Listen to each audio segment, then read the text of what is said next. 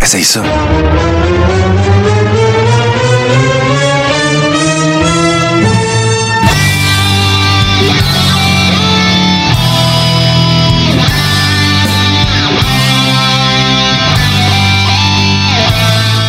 Matt Riddle ne me donne pas l'impression de quelqu'un que les gens euh, pensent qu'ils se le font mettre dans la gorge. C'est ça l'affaire. Il, il est over, Steve. Il est très over, il est très populaire, il fait des talk shows. Ouais. Tu sais, c'est puis c'est un- gars, justement, qui est très sociable. Il est actif sur les réseaux sociaux. Je pense qu'il a une chaîne Twitch. Euh, je suis pas sûr là, dans ce que je dis, mais il me semble qu'il y en a Ça se peut. Ça se peut. Euh, puis il- non, c'est ça. Moi, je pense pas que c'était cette année son main event de WrestleMania. Non, moi non plus. Euh, je, je pense pas que c'est un gars qui va faire le main event de WrestleMania dans les deux, trois prochaines années. Mais main event et pay-per-view, c'est pas impossible. Ah oui, ça c'est fort probable. Là. Euh, Ben Ouais, écoute. J'aimerais beaucoup le voir avec une belt euh, comme la Intercontinentale, justement, ou la US pour commencer, avant d'y aller avec un major title. Ouais, on a Jeff dans le chat qui nous dit que le Riddle est le Bailey masculin. Pas fou, ça. Ouais, c'est pas fou. euh, c'est ouais, pas bête. euh, ouais, 420, mais avec ben du sucre, ouais. Ouais, ouais, c'est ça. C'est sûr. L'autre affaire aussi, c'est que, par rapport à 420, puis bon, pour ceux qui ne connaîtraient pas la référence, on parle de consommateurs de cannabis, là. Mais, euh, RVD, c'était une autre époque aussi à propos du 420. Tu sais, fait que là, c'est Ouais. pour ça que t'attirais pas la même crowd avec RVD, mais en tout cas, il est très over. Je le vois pas dans un- une ceinture pour un, dans un combat pour une ceinture euh, principale des gars, à part peut-être euh, US Champion ou, euh, tu sais, la, la IC Ben, Belt, elle n'existe plus, fait que... Ben moi, c'est ça. Je l'enverrai contre Nakamura pour qu'il prenne ça au plus sacré. Bon, ouais, ouais, ouais, ça c'est officiel. Moi, je, moi, je donnerais ça à Sami Zayn. Officiel- Officiellement, un combat de Nakamura et euh, Matt Riddle, ça pourrait être assez bon. Oui, je suis d'accord. Je suis d'accord. Ouais, ouais, c'est bon, Euh, c'est bon. Moi, ce que je veux voir de Matt Riddle, c'est un turn heel. Ben là, c'est, je m'en allais là, là. Je m'en allais parce que là, si jamais ils font une feud, et pas, peut-être pas un main event, mais s'ils font une feud euh, entre euh, Orton et euh, Riddle, ben, tu sais, t'as pas 50 options. C'est soit Riddle turn heel ou soit Orton turn heel. Puis là, Orton turn heel, tu sais, on est rendu à quoi? Il y a quasiment turné heel aussi souvent que Big Show, là. Oui, mais si Riddle est un aussi bon vendeur que ça, ils vont vouloir tourner Orton. Ouais, ben là, c'est ça. Mais regarde, euh, regarde Roman. Roman, euh, quand il était au top en Babyface, il vendait presque autant de merch que John Cena. Oui. Puis je pense que Roman, il doit en vendre encore beaucoup pareil de la merch. Oh, oui, c'est sûr. C'est sûr, parce qu'il est beau bonhomme. Là, il a- là, faut pas oublier. Il y a le beau bonhomme factor aussi, là. Le beau bonhomme, le beau bonhomme factor de Roman, le beau bonhomme factor de Randy Orton, le beau bonhomme factor de. Hey, un moment donné, là, j'ai oublié d'en parler quand on était avec les Ribbers euh, samedi. Là. Savez-vous qu'ils ont fait un sondage? Je pense que c'est l'année passée ou la- un peu avant. À l'époque, là, où est-ce que Corbin était euh, general manager de Raw. Vous vous souvenez de ça? OK? Ouais, ouais, Puis il avait fait un sondage auprès de la gent féminine. Et d'ailleurs, euh, pour ceux que ça intéresse, on ne dit pas la jante féminine, la gent féminine. Et un de ceux qui scorait le plus haut, c'était Corbin. Baron Corbin, chauve, là, pas avec des cheveux, là. Euh, chauve, oui. Il y a- il y a- non, Ben, non, mais même non, tu veux dire, tu veux dire ses quatre cheveux, là? Ouais, c'est ça, ça, ça coupe pour Mike Simpson un peu, là. Ben, moi, j'ai jamais compris pourquoi Corbin, il se mouillait les cheveux.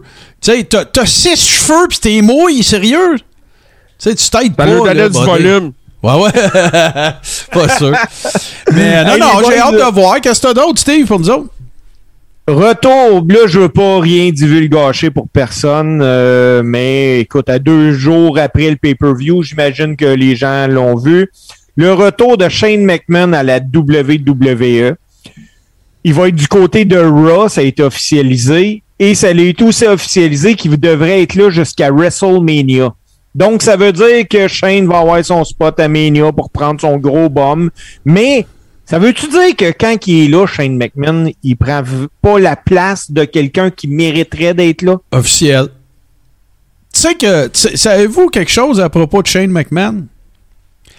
Quand la UFC était à vendre pour à peu près 2 millions, il a essayé de convaincre son père, puis il lâchait pas, puis il lâchait pas, puis il lâchait pas, puis il lâchait pas, puis il l'a jamais lâché. Puis finalement, c'est euh, les deux frères qui ont acheté ça, puis qui en ont fait ce que c'est devenu avec Dana White, bien sûr. Mais euh, Shane, il n'y a pas d'affaire là. Mettez Shane dans un rôle business, Booking, je pourrais pas le dire parce que je pense qu'il n'a jamais été vraiment. Il a toujours été un peu un on-air character, mais je le sais qu'il est très, il était bien influent à une certaine époque backstage, avant que Triple H euh, se fasse backstabber, ben, qu'il se fasse donner les clés du château, puis qu'après ça il se fasse backstabber plutôt. Puis euh, je le sais que, tu sais, comme il tripait sa ECW bien raide, euh, il pissait beaucoup dans l'oreille de Vince Russo pour lui dire de s'en inspirer, tu sais, puis tout ça, fait que il est, est bon Shane dans bien des affaires, mais c'est pas un worker. Arrêtez là, il n'y a plus rien à prouver là. Il s'est garoché en bas de Cell faire un elbow drop contre Taker. C'est quoi tu vas faire cette année? Euh, tu, tu vas faire faire du bungee à tes enfants pendant Mania? Comment tu vas topper ça? Là? On est rendu où dans cette histoire-là? Même affaire Bon, que de mise, même affaire... euh, tu sais, un moment donné, Shane, là, laisse donc ta place à Ricochet, maudit bâtin. C'est ça, parce que, tu sais, euh, n'empêche que Shane a pris un spot important dans le Royal Rumble, euh, qui aurait pu revenir à des lutteurs qui n'y étaient pas. Oui. Euh, Elias, euh, Cesaro. entre- Ben, je vais vous en parler, boys. que- pour ne parler que de ceux-là, là. Euh, puis là, je, je parle pas de Bad Bunny, je veux pas commencer là-dessus tout de suite. Non, non, non, non, euh, là, faut qu'on garde notre top 5, là. Faut pas partir en peur. Ouais, non, mais Shane McMahon, euh, il n'y a plus rien à prouver à personne, tu l'as dit, Martin. Euh, il est vieillissant. Tu sais, pour un spot à Mania, encore là, un spot qui pourrait revenir à quelqu'un d'autre. Puis, contre qui à WrestleMania? Ça aussi, c'est une autre affaire. Ben, y a-tu éliminé quelqu'un dans le Rumble? Écoute, il nous a tellement marqué qu'on se souvient pas. Écoute, s'il avait au moins fait un gros spot dans le Rumble, ça aurait valu la peine qu'il soit là.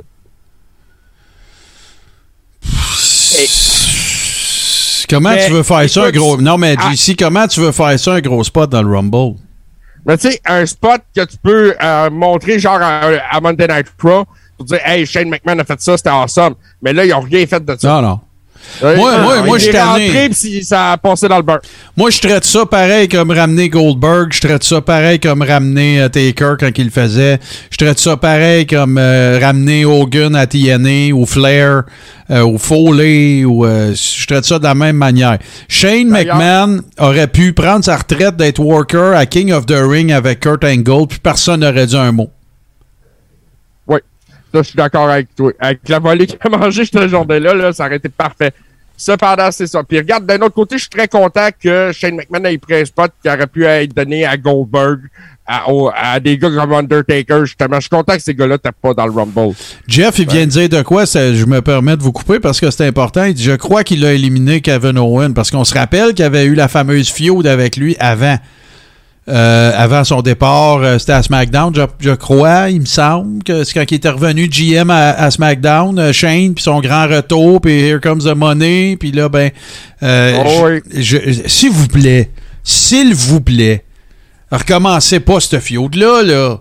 KO, mettez-les dans un main event picture ou quelque chose comme four-way pour au moins peut-être avoir de quoi à Mania. Le monde, il l'aime. Il est over. Il est bon. Ben oui, c'est un Québécois. Ben oui. Mais il est toujours ben pas. euh, écoute, là, je, je, je suis pas, il est pas gênant. On va le dire comme ça. Il est pas gênant. Il n'y a jamais de mauvais match. Jamais. KO, Ah, non, non, KO, il n'y a jamais de mauvais match. Puis non, ça vaut pas la peine de ra- raviver cette feud-là, là, absolument pas. Ben non, c'est mort. C'est fait, c'est fait, passer à autre chose. Sais, euh, justement, l'Elimination Chamber s'en vient, ça c'est autre chose qu'on va parler tantôt. Euh, mais justement, KO, le, le Main Event Pictures, c'est tout quelque chose qui va être adressé avec Elimination Chambers. Effectivement.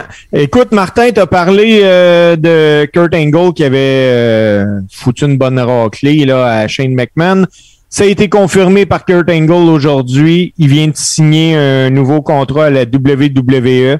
Il va être là tout le mois de février. mais on dit pas pourquoi.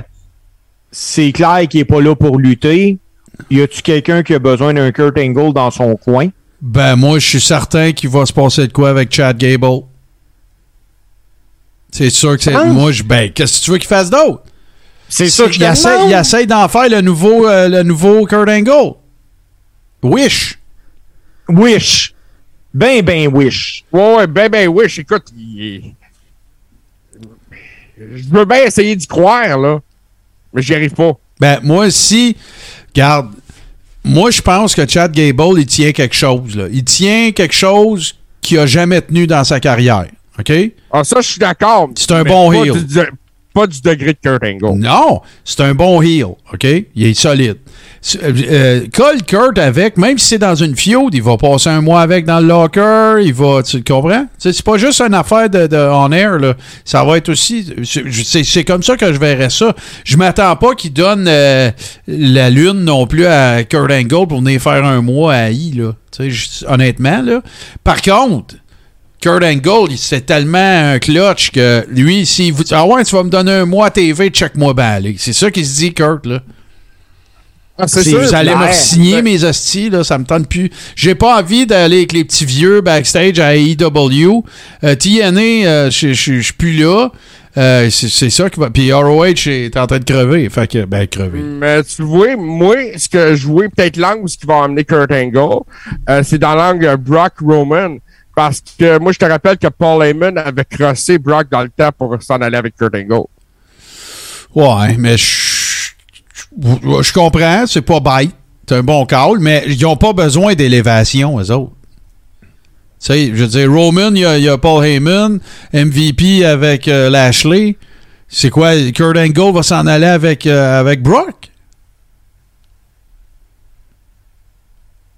Si, ça peut être pas pire. Ça dans le même. contexte de Mania, ça pourrait peut-être marcher, sauf que s'il dit qu'il est là jusqu'en février, Mania, c'est en avril. là.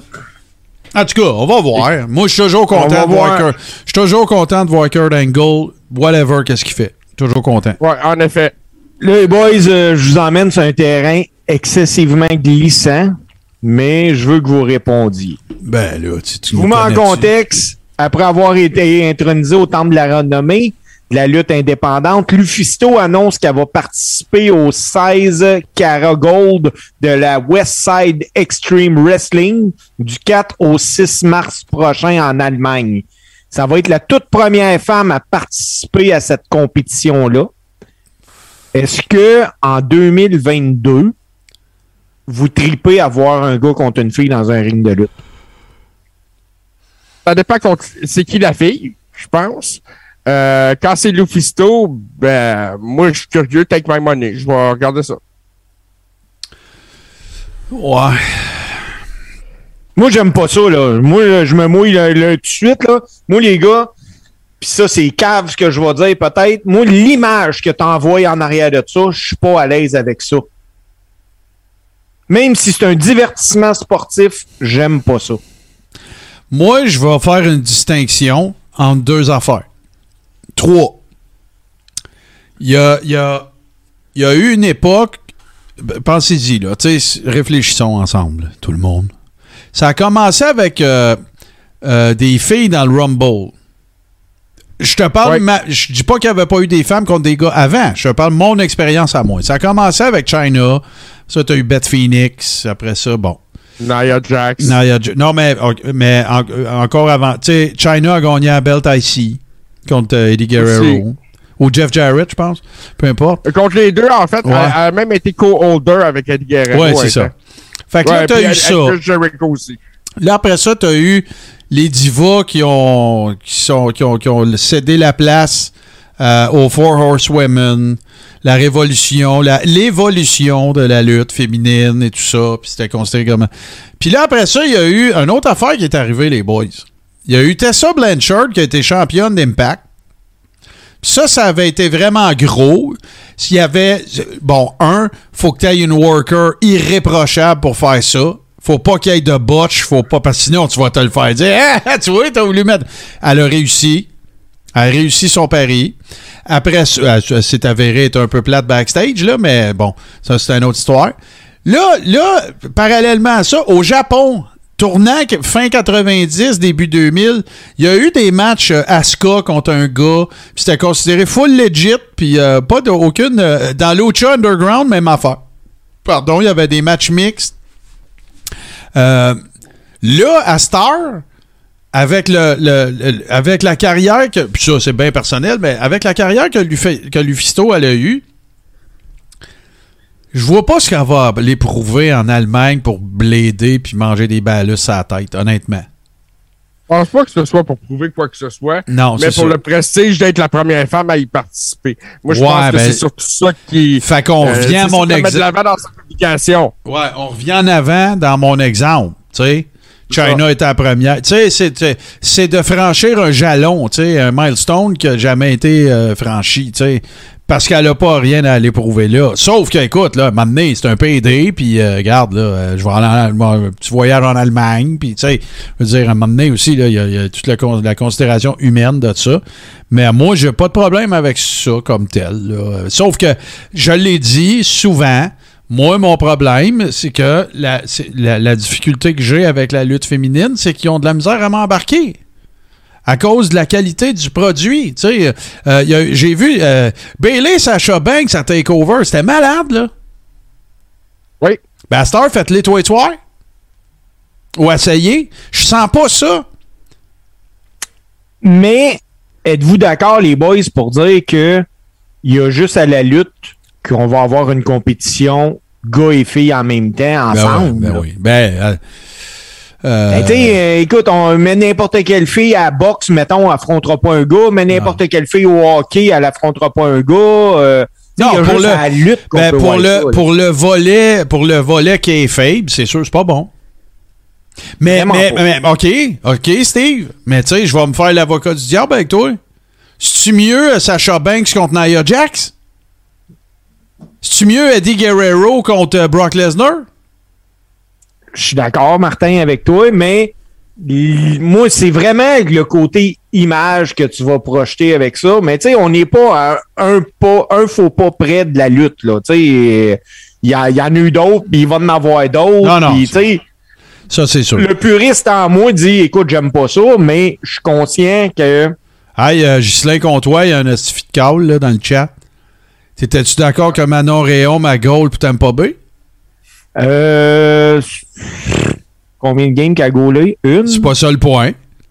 Ben, Elle l'a écoute, fait. ça, elle l'a fait. Ça me, ça me dérangeait pas. Ça me dérangeait pas pantoute, pantoute, Fait que toi, pantoute. ça, se- fait que là, est-ce qu'on en comprend que pour un sport. Parce que, tu sais, les citations, euh, pas les citations, mais les, les mots que tu as utilisés sont importants.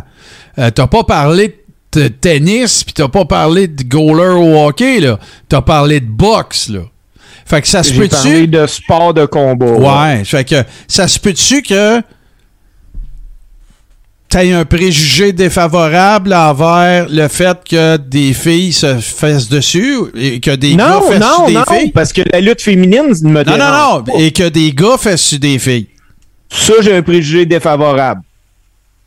Ça, j'ai un préjugé défavorable, puis je l'avoue. Écoute, je pense que dans la société en 2022, on- on- il y a tellement de prévention qui se fait sur, euh, écoute, que ce soit la violence conjugale ou quoi que ce soit, puis que là, on arrive qu'on voit des gars qui tapent sur des filles, puis des filles qui tapent sur des gars. Moi, j'ai, j'ai une réticence à. Mais, À je suis conscient, T'es pas, t'es pas un mark, là. Dire, à la lutte. C'est pas un mark. Oui, oui. Mais, mais tu sais, Martin, là, le, le petit gars de 10 ans qui l'écoute, là, lui, c'est un mark. Je pense qu'il y en a de moins en moins, mais c'est possible. Mais tu sais, si ton, tu fais écouter ça à ton petit gars de 10 ans, ce tournoi-là, là, c'est c'est toi le problème. Ça, c'est un fait. Ça, c'est un fait. Ça, c'est un fait. C'est pour ça, moi, j'ai- il y a deux ans, je me dis tout le temps, il comprend pas trop. Non, c'est pas vrai. c'est pas vrai. Hey, les boys, une autre nouvelle. euh, les premiers intronisés au temple de la renommée de la Ring of Honor on- sont connus. On parle Ben. de Jay et de Mark Briscoe. Ça pouvait y pas avait-tu vraiment un autre choix possible? Ben, il y a eu des. choix logique, Ouais. Ben, il y a eu des gars euh, majeurs qui sont passés à Ring of Honor, qui ont, qui ont eu des gros passages. Samoa Joe, AJ est allé. euh, Oui, mais Euh, les premiers. non, non, fallait faut que ça soit eux autres. Parce que, euh, tu sais, les autres sont toutes partis aussi, que ce soit quelqu'un qui est encore techniquement sous contrat avec la ROH.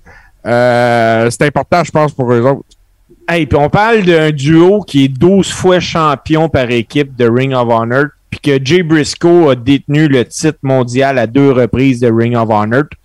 C'est encore là, puis je vais le dire comme je le dis à toutes les semaines quand on parle d'équipe, comment ça se fait qu'ils sont pas ailleurs présentement signés majeurs, à part pour des tweets racistes qu'ils ont fait il y a euh, des années et des années? Euh, ouais, ben tu sais, quand raciste un jour, généralement raciste toujours. Ils ont ramené, Ouais. ils ont ramené Hogan. Ouais. Mais là, tu vas me dire, les Briscoes, c'est pas Hogan, c'est vrai, là. Non, ils sont meilleurs. Bon, ouais, c'est vrai, c'est vrai. Puis ils ont pas fait des running shoes euh, qui fait réchauffer ta pizza. Ouais, exactement. Aïe, euh, euh, moi, ben, je, je vais en parler. Non, je vais en parler dans le top 5 euh, tantôt parce que sinon, ça va être trop. Moi, euh, j'aimerais ça apporter euh, une petite nouvelle que j'ai vue passer, puis j'ai pris la peine de regarder le combat qui était exceptionnel. Mike Bailey à la PWG euh, contre Bandido, un combat euh, extraordinaire. Écoute, l'année commence, puis je te parle de combat de l'année. Ah ouais, hein? Oh ouais, c'est un combat solide. Euh, les lutteurs épuisés à la fin du match, le fa- les fans lançaient de l'argent sur le ring. Ah ouais, hein? Ah, ça, j'ai jamais vu ça, par exemple, à part. euh, Moi non plus, ça c'était une première. Les fans qui lancent des, des, des billets en boule sur le ring, des billets de banque, c'est exceptionnel. Mais ça, là, c'est drôle, hein, parce que t'étais-tu là? Peut-être que t'étais pas là, peut-être que tu travaillais. Quand on a fait le Watch Along avec les de, de la Crockett Cup 2019, vous l'avez vu, Bandido? Oui. Puis, tu sais, il y a- il y a- c'était avec qui il était, donc, le, le petit sec là, d'ROH, là, que. Euh, je veux le nommer, c'est pas grave, là, mais euh, fait que tu sais, c'est des, c'est des, c'est sûr que c'est des styles qui mèchent très bien, là, ça c'est clair, là, mais je vais regarder ça, c'est clair, je vais regarder ça. Euh, Oli, dans le chat, il dit qu'il a déjà vu ça, lui, au WrestleCon, avec un combat de bandido, justement, que Bon. les gens pitchaient de l'argent. Ah, tu vois. Mais euh, non, quiconque n'a pas vu le combat de Mike Bailey contre Bandido en fin de semaine, allez voir ça, ça vaut à peine d'être vu. ben, on ben, pourrait moi, je peut-être pense- s'en organiser un, petit watch along, regarder ça, pas à soir, Ouais, là, mais éventuellement. Mais je- moi, je pense que Bailey, soyez pas surpris si en, le, dans le prochain Pro Wrestling Illustrated, il sort dans les 10 meilleurs lutteurs au monde. On verra, c'est d'un an. C'est un gros Hey, corps dernière- aussi. J'ai une dernière nouvelle, euh, les boys, puis c'est un petit clin d'œil parce que je veux mettre la table pour le Rumble. J'ai fait une liste aujourd'hui des gars qui n'ont pas participé au Royal Rumble. Ah ouais? De cette On parle année? de, de cette année. Bon, On le parle de premier euh, du top de la liste, Elias, vas-y. Non. Mais le premier était Braun Breaker, qui est le champion de la NXT. Mhm. On a Pete Dunne. On Oh. a Gunter. On a Tommaso Ciampa. Ah ouais, mais attends, a- wow, wow, wow, tu t'apprends je à nommer... WWE. Ouais, là. c'est là, tu t'apprends à nommer NXT au OK. complet, là. On s'en va avec Drew Gulak. Les deux gars de Viking Rider. Umberto. On avait et Jimmy Uso. Ginger Mahal. Mansoon. Deschler Sansky. Cedric Alexander. Un nouveau qui ont signé il n'y a pas longtemps. Commander Azier. Hey, le gars fait 7 pieds et 1, il pèse 350 livres. Il Ah ben Rumble. c'est c'est le gars qui est avec... euh, c'est le gars qui est avec euh, Creed. Ouais. On avait. Ça fait longtemps qu'il est dans le système, lui, là. là. Ouais. On a eu R-Truth qui était pas là. Sheldon Benjamin.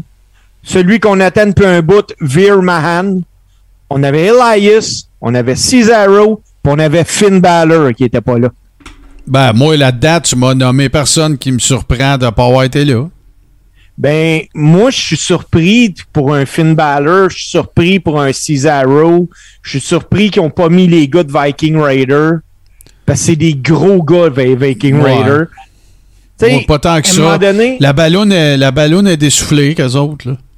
moi, Ouais, je pense. ils, ils- ils ont déjà brûlé le, le produit des Viking Riders. Mais attends, je pense- attendez un peu, là. Viking Riders, Raiders, là, c'était War Machine à New Japan, là.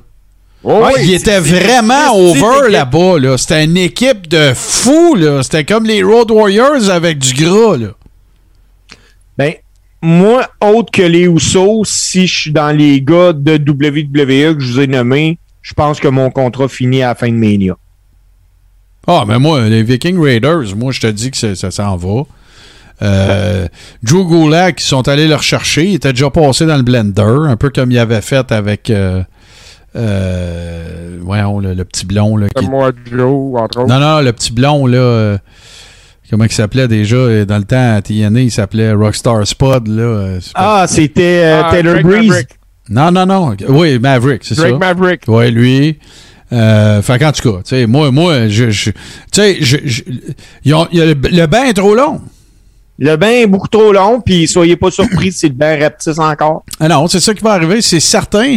Euh, Il y a, y a tout, ces- tout ce monde-là. Puis, puis quand il va repartir, je vous fais la prédiction, quand il va repartir, on va faire le corps et rond, puis on va dire, ben voyons non, tu peux pas couper un gars comme Ricochet, tu peux pas couper un gars comme... Ça va tout jumper. Ils servent à rien.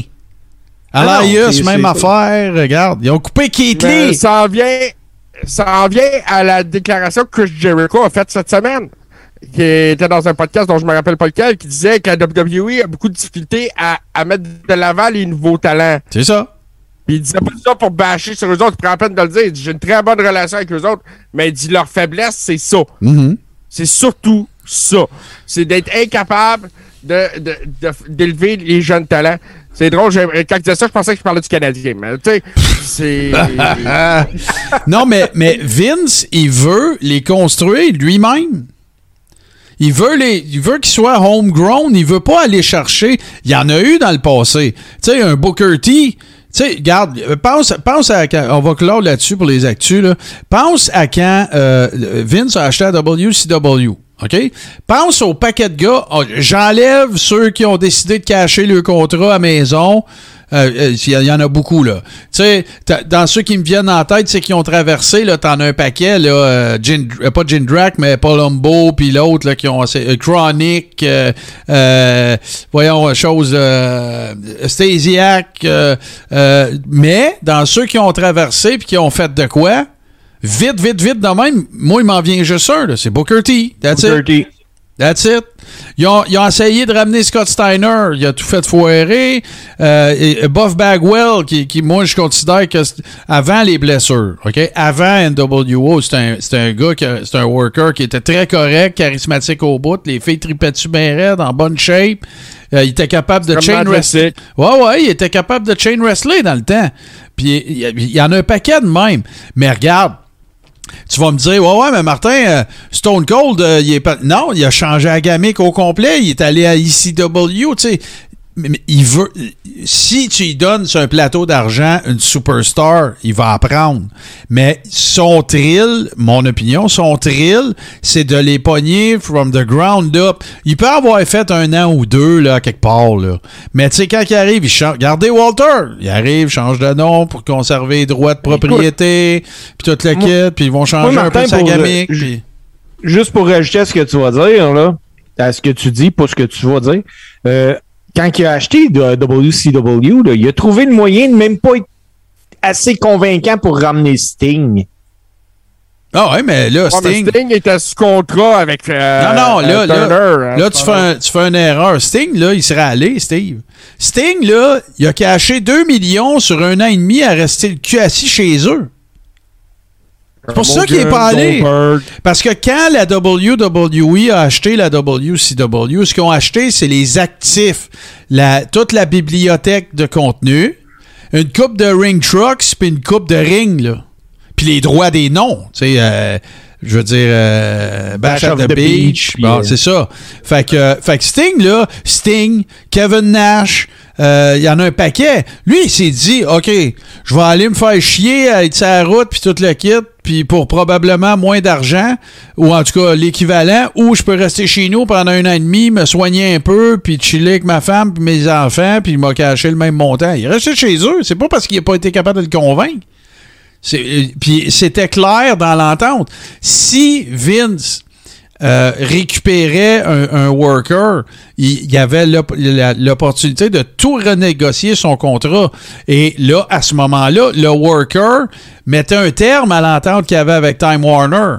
Il n'y a pas un gars qui aurait fait ça. Il y a, il y a Buff Non. Bagwell, il y a Booker T, il y en a une couple qui ont dit Moi, je veux pas être sur mon cul pendant un an et demi, je suis dans mon prime. Sting, son cash était fait. Il avait pas besoin d'aller se fendre le cul. Là. C'est ça qui est arrivé avec Sting, puis Kevin Nash, puis Scott Ah, Hall, puis tout le monde. stars qui étaient en contrat avec le réseau de télévision aussi en même temps, euh, qui sont restés à la maison. C'est ça qui a fait le flop de l'invasion. Ben oui, c'est clair. Il n'y avait personne. Hey, le but, le but de Vince au départ, c'était de créer un autre brand.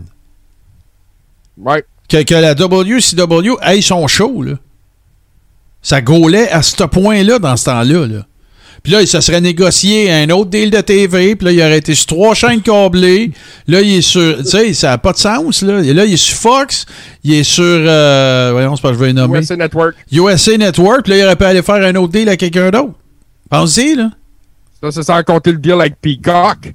Ben, ça, c'est venu après, là, mais... Non, il aurait fait un deal avec euh, Turner, Turner Broadcasting. Ben, il y aurait pas eu- ben, ça n'existait plus. C'est Time Warner Ah, c'est qui les vrai. avait achetés. Fait qu'il aurait peut-être fait un deal avec Time Warner. Mais Time Warner voulait plus de lutte. C'est ça qui a tué la WCW. Là. On ne comptera pas toute l'histoire. Eric Bischoff avait réussi à lever 67 millions de dollars pour acheter la WCW et ils se sont virés de cul à la crèche et ils ont vendu ça pour, allégation, entre 4 et 8 à Vince. Il en voulait plus de lutte. Il voulait plus toucher à ça avec une perche de 100 pieds. Pas Hey, besoin- ça te donne une idée, là, parce que juste la bibliothèque valait plus que ça. Ben oui. Vince, il a fait le deal of a lifetime, là. C'est- Il s'est ramassé avec toute la playlist de toutes les pay-per-view, même ceux, tu sais, parce qu'il faut se le dire, là, le pay-per-view, là, c'est pas Vince qui a inventé ça, c'est Starcade le premier. Ben, il a acheté le nom Starcade, il a, il a tout acheté les noms. Et regarde, là, Vince, là, c'était de l'argent qui traînait à terre, là. Moi, je me souviens de l'ouverture de Monday Night Raw ce soir-là, quand il annonce là, justement qu'il vient de l'acheter. là. Puis tu vois, c'est un Vince qui est galvanisé, il est powerful, Ah, ouais, puis ouais. Il était euh, au summum de, de sa gloire. À ce Non, non, c'est ça. Fait que, euh, regarde, là, je veux dire, c'est, c'est, c'est encore une fois, euh, c'est un terme que j'utilise euh, parfois sur d'autres plateformes, mais tu sais, c'est, c'est la totale inaptitude à, gérer ça, de un. Puis de deux, le fait que Time Warner voulait plus de lutte. Fin. Ted Turner, c'était le bon mononcle qui tripait sa lutte, puis qui réalisait, puis qui, qui acceptait le fait que tout ça. le- le- moi, je peux vous dire de quoi, là. Je, je, je serais pas gêné d'affirmer que selon moi, c'est la lutte qui a financé l'ouverture de CNN. À ce point-là, là. Superstation avec la lutte là, euh, à 605 là, à toutes les, les, samedis soirs, là, ça scorait à ce point-là, les boys. C'était l'émission la plus écoutée. C'était l'émission que les récompenses publicitaires étaient les plus chères. Que regarde, là. Puis là, ben, qu'est-ce qu'il a fait, euh, Ted? Euh, Conjointement avec ça, il achetait des stations partout. Fait que qu'est-ce qu'il faisait? Il bouquait, ça, il, il, son, son show à 6h05 de sur la Superstation, sur ses petites stations. Qu'est-ce que ça faisait? Ça faisait plus de monde qui voyait le produit. Puis là, ben, quand le produit s'en allait dans le ville, à l'aréna, ben là, le farmer avec son petit gars qui s'en allait faire un tour au magasin général. Hey, c'est le monsieur qu'on avait à TV, achète un. C'est comme ça que. Ted Turner l'a toujours dit qu'il était très redevable à la lutte pour la construction de son empire. Je te dis pas que c'est juste à cause de ça, mais ça a certainement pas euh, nuit, puis ça n'a pas été étranger au fait qu'il ait été capable de faire ça. Fait que, mais il reste que oui, ça a été analysé, suranalysé, réanalysé, revisité, puis je suis encore d'accord. Euh, si le deal s'était fait autrement, euh, c'est sûr et certain que l'Invasion Angle s'arrêtait. C'est ça qu'on attendait. On voulait Stone Cold contre Goldberg. C'est ça qu'on voulait. Ça s'est jamais passé. Il y avait tout pour le faire. Il aurait pu faire plein d'affaires. Il aurait pu dire à Goldberg, Goldberg, quand. Tu sais, il aurait pu staller l'intégration. Il aurait pu dire aux boys, hey les boys, allez cacher votre, votre, votre, votre contrat, là. Puis la- le, le lendemain que c'est fini, appelez-moi, on s'assit puis on jase.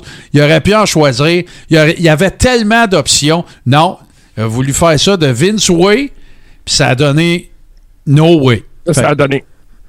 C'est ça. Fait que. euh, voilà. Hey, euh, les boys, on va faire une euh, très très courte pause parce que moi, il faut que j'aille remplacer ma cartouche de vapeuse. Et euh, on va revenir avec euh, euh, la chronique de Steve. Et cette semaine, ça s'intitule Histoire de famille.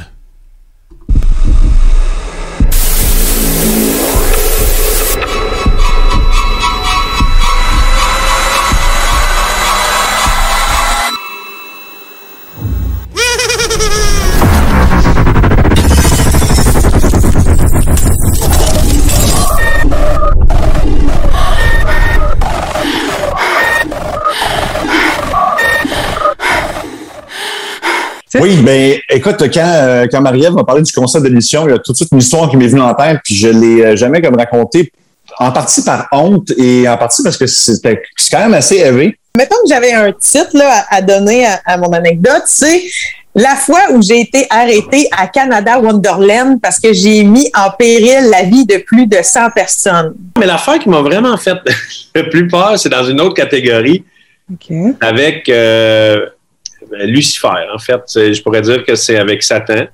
Euh, Ah, attends là. Puis techniquement, comme le, le, le, le, le grabbing de la cuisse, ça a fonctionné parce que vous n'êtes pas mort. Techniquement. Mais ce qui aurait été épouvantable, c'est de vivre ça. Que la, la dernière chose que je vis en tant qu'humain, c'est de tenter la cuisse de Mario Grenier. ça, c'est très triste.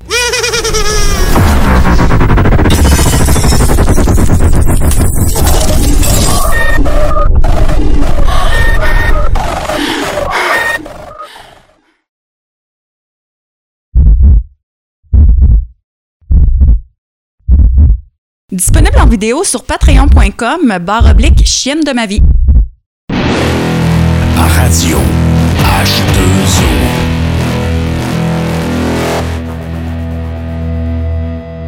You humbled them and you humiliated them. Well, now it's my turn. I'm going to make you beg, DiBiase.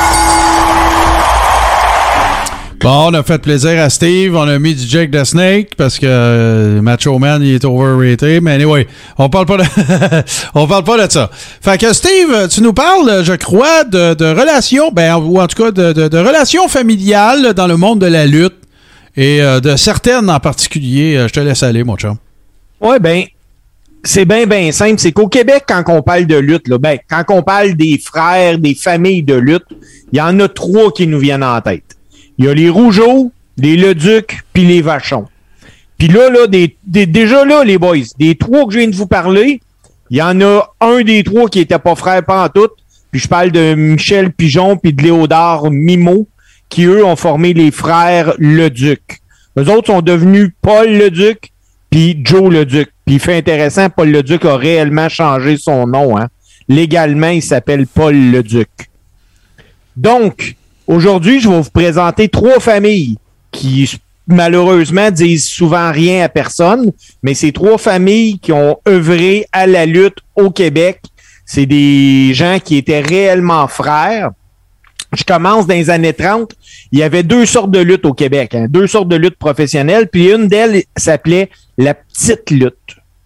Puis ça, cette petite lutte-là, là, à l'époque, il n'y avait pas de TV, mais était excessivement populaire. Puis une des raisons pourquoi c'était populaire, c'est que les gens détestaient les frères Dufresne.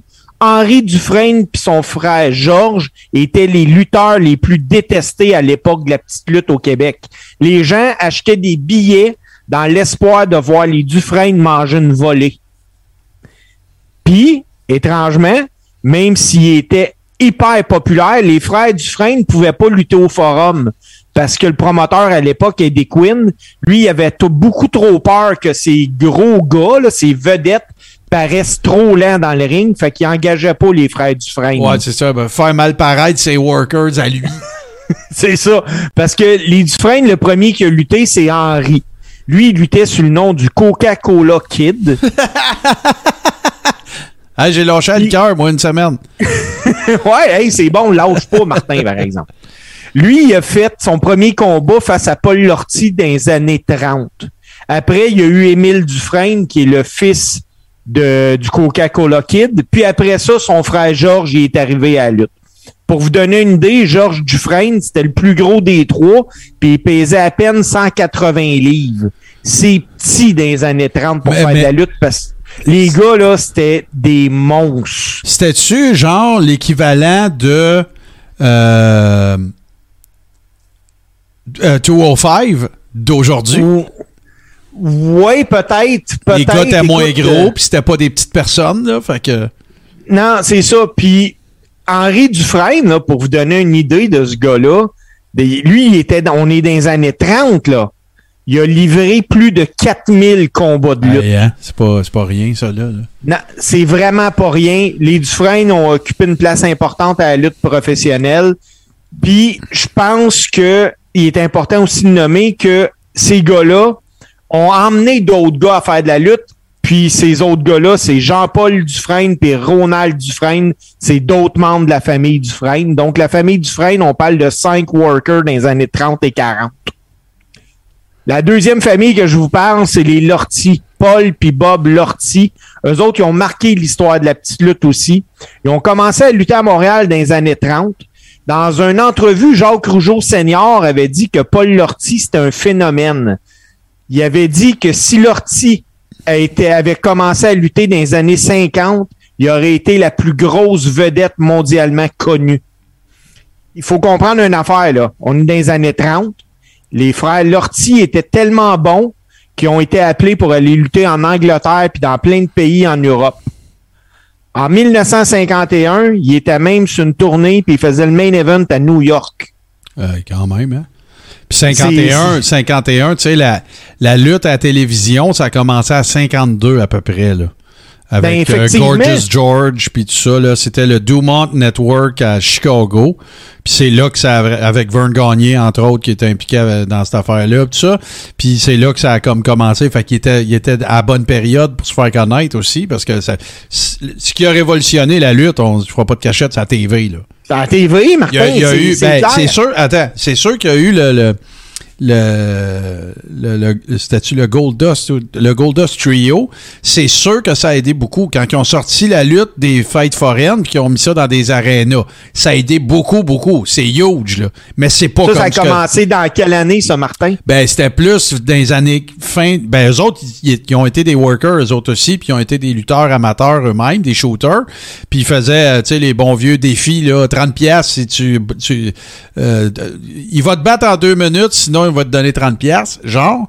Mais euh, je te dirais, c'est 15-20 à peu près, 1915-1920 à peu près. Il y a une centaine d'années à peu près. Puis, pour revenir au Lortie, que- comme dans toutes les bonnes familles, euh, à ce moment-là, il y a des neveux, à un moment donné, qui ont commencé à lutter. C'est André Lortie, Ray Lortie, puis Donald Lortie. Donald Lortie, lui, il a lutté 14 ans à Montréal, puis lui, il a compris comment ça marchait. Il est allé s'installer dans le Tennessee, puis au Texas, puis c'est là qu'il a fait sa carrière. Dans quelles années, ça? C'est dans les années 50. OK. OK. Puis la dernière famille dont je veux vous parler à soir, c'est des toughs. Mais c'est des workers que les autres gars, la carte, ils voulaient travailler avec eux autres parce que ces gars-là savaient lutter. Puis on va parler des... Sûrement que ça va dire quelque chose au monde. Le nom est plus familier. On parle de Bob puis de Rocky de la Serra. Oh yeah. Oh yeah. Les gars, les, moi là, je me rappelle bien, là, puis c'était des gars qui avaient, je ne sais pas comment le dire autrement, il y avait pas de shape définie, là, mais il avait l'air dur comme de la roche. Ben, c'est Mais, mais ça pas que j'ai- découpé comme, là, tu sais. C'est ça que j'ai appris en fouillant sur les de la Serra euh, en fin de semaine. Parce que il faut savoir, là, ces gars-là sont arrivés à lutte internationale dans les années 80, mais le plus vieux des deux, Bob de la Serra, lui a connu une carrière mondiale sous le nom du célèbre UFO en Allemagne. Ça, je me, rappelle d'avoir lu là-dessus, là. Puis c'était des joueurs de football aussi, me semble. Il n'y a pas un jeu Ben oui, ben oui, Rocky, on va en parler. Parce que, comme malheureusement, c'était coutume à l'époque, si ton nom de famille, c'était pas Bravo ou Rougeau, ou quelque chose dans le domaine, Brito. ou un proche, fallait que tu t'exiles si tu voulais faire de l'argent. Puis Bob de la Serra, lui, il l'a compris. En Allemagne, c'est un, champ- euh, un champion, puis à Porto Rico, c'est un dieu. Alors, euh, ben regarde, euh, quand on a eu Kojak euh, Shelley, il en a un peu parlé aussi, tu sais, à cause de son nom, à cause du fait que les, les bookers appréhendaient qu'il soit pas over parce que c'est un anglophone, c'est un anglophone. Même s'il parlait français, les autres pensaient juste à l'affiche. Si, sais, si je mets pas Rougeau contre Bravo, parce que là, c'était- un fait connu, tu sais, que Dino Bravo était de Montréal et tout ça. Martel, euh, euh, Langevin, euh, whatever, Dubois, tu sais. euh, fait que Michel Dubois, Gilles de Fiche-Poisson, c'était c'était Franco contre Franco. Puis, hey, écoutez bien, là, ça a été le pain et le beurre de Régis Lévesque pendant des années, là. Les combats locaux, c'est ça qui vend. Il y a toujours... Les combats locaux, tabarnak, c'est ça qui vend. Il l'a toujours dit. Moi, je promote, je promote, mais c'était ça qu'il faisait. C'était la même Ben affaire oui. à la lutte, là. Écoute, en Allemagne, là, il voulait tellement pas perdre Bob de la Serra qu'à un moment donné, euh, il était rendu le booker. Puis quand que De La Serra voulait faire venir des gars du Québec, les, les, les promoteurs, ils disaient oui tout de suite tellement qu'ils voulaient le conserver dans leur territoire. Ah ouais, c'est ça. Ouais, je, je- C'est je me que- rappelle d'avoir lu sur le fait qu'il avait travaillé ailleurs puis qu'il était vraiment over ailleurs. Là. Oui. Puis c'est de même que son jeune frère, Rocky de la Serra, il a commencé. Parce que Rocky de la Serra, là, ça, c'est un athlète. En 74, il a gagné la médaille d'argent au championnat de lutte amateur au Québec. Puis ça peut paraître spécial, là, ah, champion à médaille d'argent, whatever. Mais c'est qu'en même temps, il s'entraînait en haltérophilie pour être sur l'équipe olympique du Canada. Ah ouais, là, tu parles d'un athlète euh, all the way. Là. Oui, puis Rocky de la Serra, lui, pour lui, la lutte professionnelle, ça devenait une évidence. Là. Tu sais, quand tu as fait de la lutte amateur, en plus, ton frère, il est Ah en ouais, Allemagne, il gagne bien sa vie. Ouais. C'est ça. Fait que lui, il est parti, il s'est en- allé en Allemagne, il a lutté là un peu. Après ça, il a lutté des maritimes, il a lutté en Ontario, il est allé à Calgary pour la famille Hart, il est allé à Vancouver, puis il a fini ça à Portland avant de finalement revenir au Québec. Martin, tu le dis souvent, euh, à la lutte, euh, si tu s'il y a des super-héros, c'est qu'il y a des gars pour se coucher pour eux autres. Puis les De La Serra ont été utilisés comme ça au Québec. C'était des gars qui étaient mid-card, des bons mid-card. Puis, dans une entrevue, Bob De La Serra, il dit que lui, ça ne dérangeait pas d'être mid-card puis d'être ill parce qu'en plus, il dit nous autres, il dit on avait la capacité d'être capable de dicter un match de A à Z. Mais ça, c'est, c'est l'affaire qui est, la- tu sais, si tu demandes, puis même toi, tu, tu peux répondre, là, mais euh, si tu demandes à un worker, c'est qu- qu'est-ce que tu préfères être entre babyface et heel, ils vont presque toujours dire heel parce que c'est plus le fun et Oui. c'est plus facile. Les conventions sont plus claires. Tu sais, se faire détester, c'est beaucoup plus facile que se faire aimer. On est d'accord?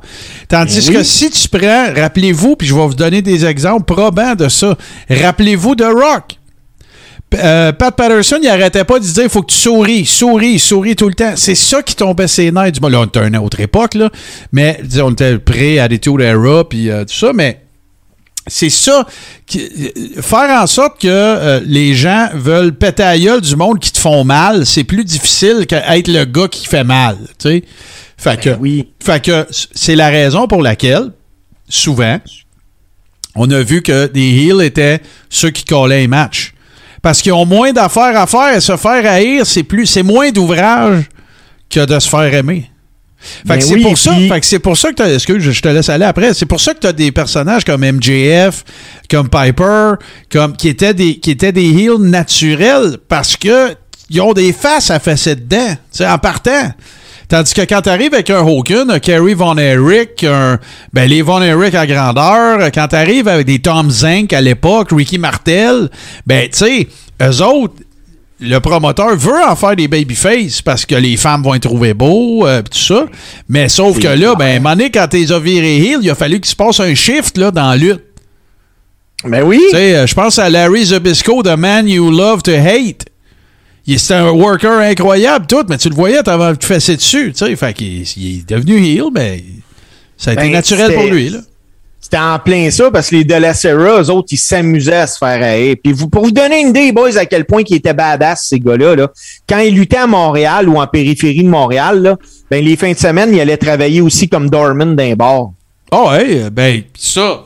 Combien il y en a? Pensez à la filière euh, minnesotaine dont je vous ai parlé, je sais pas combien de fois, avec le, le Ed Sharkey qui les a tous entraînés.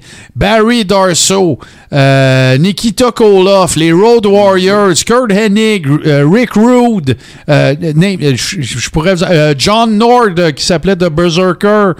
C'est tout. Sean Waltman.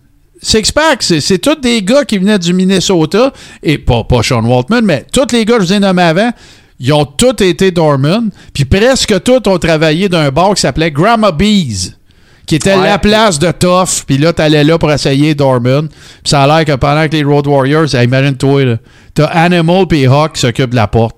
Vas-tu aller essayer ces gars-là, là? Ils ont des Ben, trapèzes de bonne 11 idée. pouces de haut, là, tu sais, regarde, là. En tout cas, ouais. Hey, Bob de la Serra, lui, il a pris sa retraite au début des années 90. Mais euh, Rocky de la Serra, il a lutté son dernier combat en 2010 pour la Extreme Canadian Championship Wrestling à Vancouver. Wow. Parce qu'il habite à Vancouver euh, maintenant. Puis Rocky de la Serra travaille comme représentant des comptes dans un bureau de crédit. Donc, quand tu payes pas, c'est lui qui t'appelle. Il est sa collection.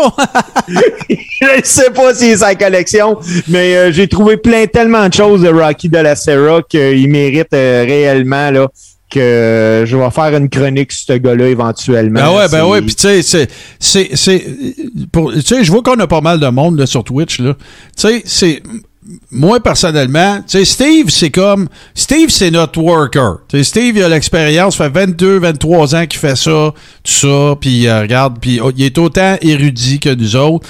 JC, c'est notre geek de lutte, euh, tu sais, il nous trouve les affaires. Puis on a les trois, on a- moi je suis votre humble animateur, mais les trois, on a la passion des histoires que ces gars-là y ont. C'est pas juste, oui, le ring rate, c'est le fun, mais pensez-y deux minutes, là. Avant que. Puis euh, je partirai pas sur euh, c'est grave que le kayfabe soit mort. Chacun a son opinion, puis c'est bien correct. Sauf que, pensez-y, là. Avant le kayfabe, là. Moi, ce qui rend ces gars-là, là, ces, femmes-là intéressants, c'est que à- quand le kayfabe existait encore, c'est-à-dire que les gens pensaient que c'était vrai, la lutte, ou euh, dans une certaine mesure, ça, puis il y avait des conventions, il y avait une étiquette, les méchants étaient d'un d'un locker backstage, les bons étaient ensemble, c'était l'arbitre qui se promenait entre les deux lockers, tu recevais une amende si tu te faisais voir avec un babyface à l'extérieur du, du, monde de la lutte. Si tu perdais une bataille dans un bar, ton boss, promoteur, te mettait dehors. Mais il y a du monde qui ont développé une passion pour ce métier-là. Avant la TV, avant la merch, avant le network, avant tout ça, ces gens-là, selon moi, ont des histoires absolument incroyables. On a eu Kojak Shelley là, qui nous a raconté, tout- il a fait le tour du monde. Euh, Hey, au Japon, il fallait qu'il garde son masque. Non, non, c'est ça. C'est pas juste, tu sais, fait que si justement, tu sais, vous êtes des nouvelles personnes qui sont avec nous autres, puis que vous êtes en train de tranquillement, pas vite, vivre votre coming out de fan de lutte, ben sachez que, tu sais, c'est ça. On, on fait de l'actualité puis tout, mais dans le Coréron, ce qu'on aime faire, c'est vraiment raconter des histoires, parce qu'un match de lutte, c'est une histoire en soi. C'est une, c'est comme la, la musique country est à la, c'est l'équivalent de la lutte dans la musique. Chaque tune est une histoire, chaque combat est une histoire. Puis euh, ces performeurs-là se- euh, savent comment vous la raconter, mais physiquement, ils parlent pas. Mais ils racontent une histoire dans le combat qu'ils ont. Tu sais, imaginez-vous, là, je dis pas, c'est pas le cas, OK? Mais euh, pense, à, pense à Foreman euh, Ali. Le rope dope. Tout le monde pensait que Foreman était pour le tuer. Puis là, ben écoute, ça a inspiré le film Rocky. Tu sais, ça aussi, ça m'intéresse. Tu comprends? C'est- tout le, le lore, la fantaisie alentour de ça. C'est ça qui est intéressant de la lutte. Et c'est ça qui fait que ton- ta chronique est toujours intéressante, euh, Steve. euh, Parce que tu te documentes, parce que tu parles de monde qu'on connaît, ou tu nous rappelles des souvenirs, ou tu nous rappelles, tu nous en fais découvrir, ou tu nous rappelles. Tu sais, il n'y a, pas- y a personne ici qui a écouté la lutte internationale qui sait pas c'est qui les frères de la Serra, là. C'est, au, pire, Ah au pire, si vous ne le savez pas, vous avez des souvenirs, vous dites, oh ouais, ça me dit quelque chose. C'est sûr, c'est sûr. Comme quand on a parlé de Steve Strong, euh, The Great Samu, Alofa, The, the Hawaiian Prince, euh, ben, tu sais, tous les gars que je vous ai nommés, ils ont tous fini à I, là. Alofa, là, c'est Rikishi, là. Tu sais? Ils ont tous passé. Ben, la filière de Samoa a passé beaucoup par Montréal, là, à cause de King Tonga, mais. Fait que c'est ça qui est intéressant. C'est ça le Coréron. Puis merci. On est, on est euh, plusieurs personnes dans le Twitch, plus que, d'habitude. Et euh, ben, je vous salue et je vous remercie euh, d'être là. Et je te remercie, mon cher Steve, parce que là, oui, c'est ma fête. Et mon cadeau de la soirée sera assurément les trouvailles de JC tout de suite après ceci.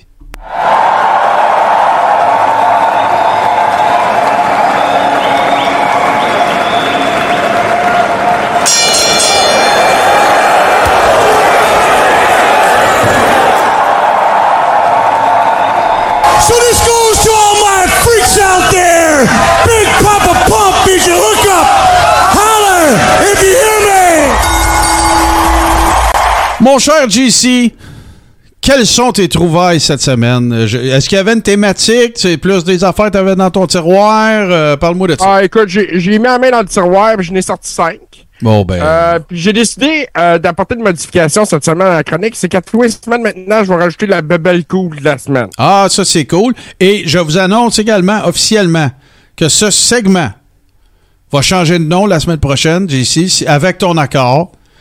Et ça va s'appeler le segment Scrapamania. Yes! Parfait. Excellent. Fait que est c'est la dernière semaine. ça.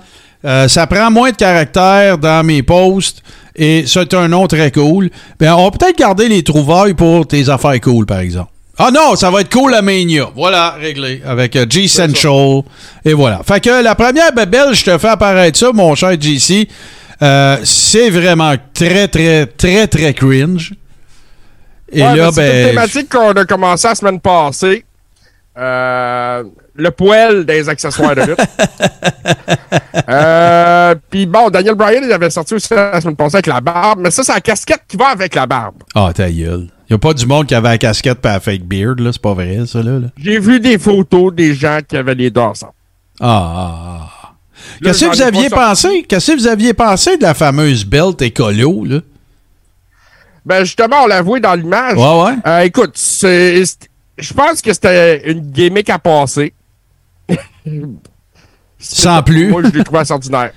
Toi, Steve. Moi, euh, ces belts-là, là, euh, Ouais. Vas-y, vas-y, JC. moi, ces belts-là, les belts d'aujourd'hui, là, qui n'ont pas de saveur, qui n'ont pas d'authenticité, mettons, comme la Bill Gold Belt ou euh, le 10 Pounds of Gold. Euh, moi, je trouve que la WWE se tire dans le pied parce que leurs belts sont laides en sacrifice. Hey! Semaine prochaine, les plus belles belts. Top 5. Puis on va avoir les images, puis tout, on va avoir les images de tous nos choix. Oh, ça va être le fun à préparer, ça. Oh, que oui. OK, parfait, mon JC. Alors, euh, ben, on va continuer euh, avec euh, la deuxième image, bien sûr. Et là, ben, écoutez, euh, pour les gens qui seraient peut-être... euh, C'est important à ramasser de l'argent. C'est... Ouais, économiser, surtout aujourd'hui, parce que bon, euh, l'in- l'inflation, l'économie, ça va pas toujours super bien. Euh, Puis la WWE, il est allé dans ce sens-là aussi en produisant des banques. Et sur le, petit cochon Des, Brothers. petits- ouais, ouais, des là, pour être précis, là. Ouais. Ouais, Vince, Euh, c'est pas parti une banque, là. Non, non, non, non, non. Euh, Je suis pas sûr qu'il en a vendu des tonnes euh, non plus de celle-là. Euh, écoute, Brothers Clay associé avec Cochon, il y y, a des histoires entourant ce gars-là qui sont pas claires. Ouais. Euh, Je trouve que c'était drôle de thématique qu'il soit allé avec ça. Euh, ouais, on va dire ça comme ça. On va dire ça comme Parce ça. qu'en même temps, c'était le Funkasaurus. Ouais, Si ouais, tu ouais. remarques, là, le cochon, il a une queue de, ty- de tyrannosaure. Euh, je l'ai enlevé et parce que j'étais déjà plus capable de, de regarder ça, mais c'est parce que je sais aussi euh, ce qui s'en vient. Et là, ben, on- Ah, ben, ça. euh, ça. va être euh, plus euh, attrayant pour les yeux de JC. Pas vulgaire. Ouais, ben écoute, euh, c'est ça. Alors, euh, mais, mais côté vulgarité, on repassera, mais on est à l'époque, bien sûr, euh, pré-chirurgie plastique de Trish Stratus et qui avait, euh, qui avait comment dirais-je, des sélections un peu bizarres de merch? Ouais, ben écoute, le t-shirt Blow Me, dans le dos c'était inscrit Into the Stratosphere. Moi, je me souvenais pas de ce t-shirt-là. Ça n'a pas dû être en vente très très longtemps. Euh, Moi non plus, c'est euh, ça n'a pas marqué ça- mon ça- esprit. Non, c'est pas les, le t-shirt de Trish qui m'a le plus marqué. D'ailleurs, j'en cherchais un qui m'aurait marqué, mais là, ça me dit rien. Euh, non, c'est ça. Écoute, c'est juste de mauvais goût. Simplement ça. Ben, on en avait eu d'autres aussi, là. Il me semble, il y a deux, trois semaines, là, tu- on nous avait sorti un, un t-shirt vraiment cringe, là, qui était dans la même Ben, thématique. on avait eu le. APA Always Pounding Ass. Ouais, OK. Hey, il me semble, anyway, c'est pas grave, mais me semble, me semble Ah, en J'en ai d'autres des cringe, euh, des t-shirts à venir dans les prochaines semaines. Je suis pas inquiète. Et de parlant de cringe, moi, avant de la présenter, je tiens à vous dire que je pensais que la gamique, là, le, le- le truc en question, moi, je pensais que c'était un cover d'urinoir. Écoute, là, tu m'épates, Martin. Tu m'épates avec ça. Euh, écoute, c'est une réplique de la lanterne de The Fiend que la WWE avait mise en vente. Euh, ah, c'est que c'est laid. Mais là, là, attends Ah. un peu, là. Là, on la voit bien, là. Fait que qu'est-ce que tu faisais? Ouais. C'était un LED qu'il y avait dedans ou tu mettais une chandelle? Comment ça marchait?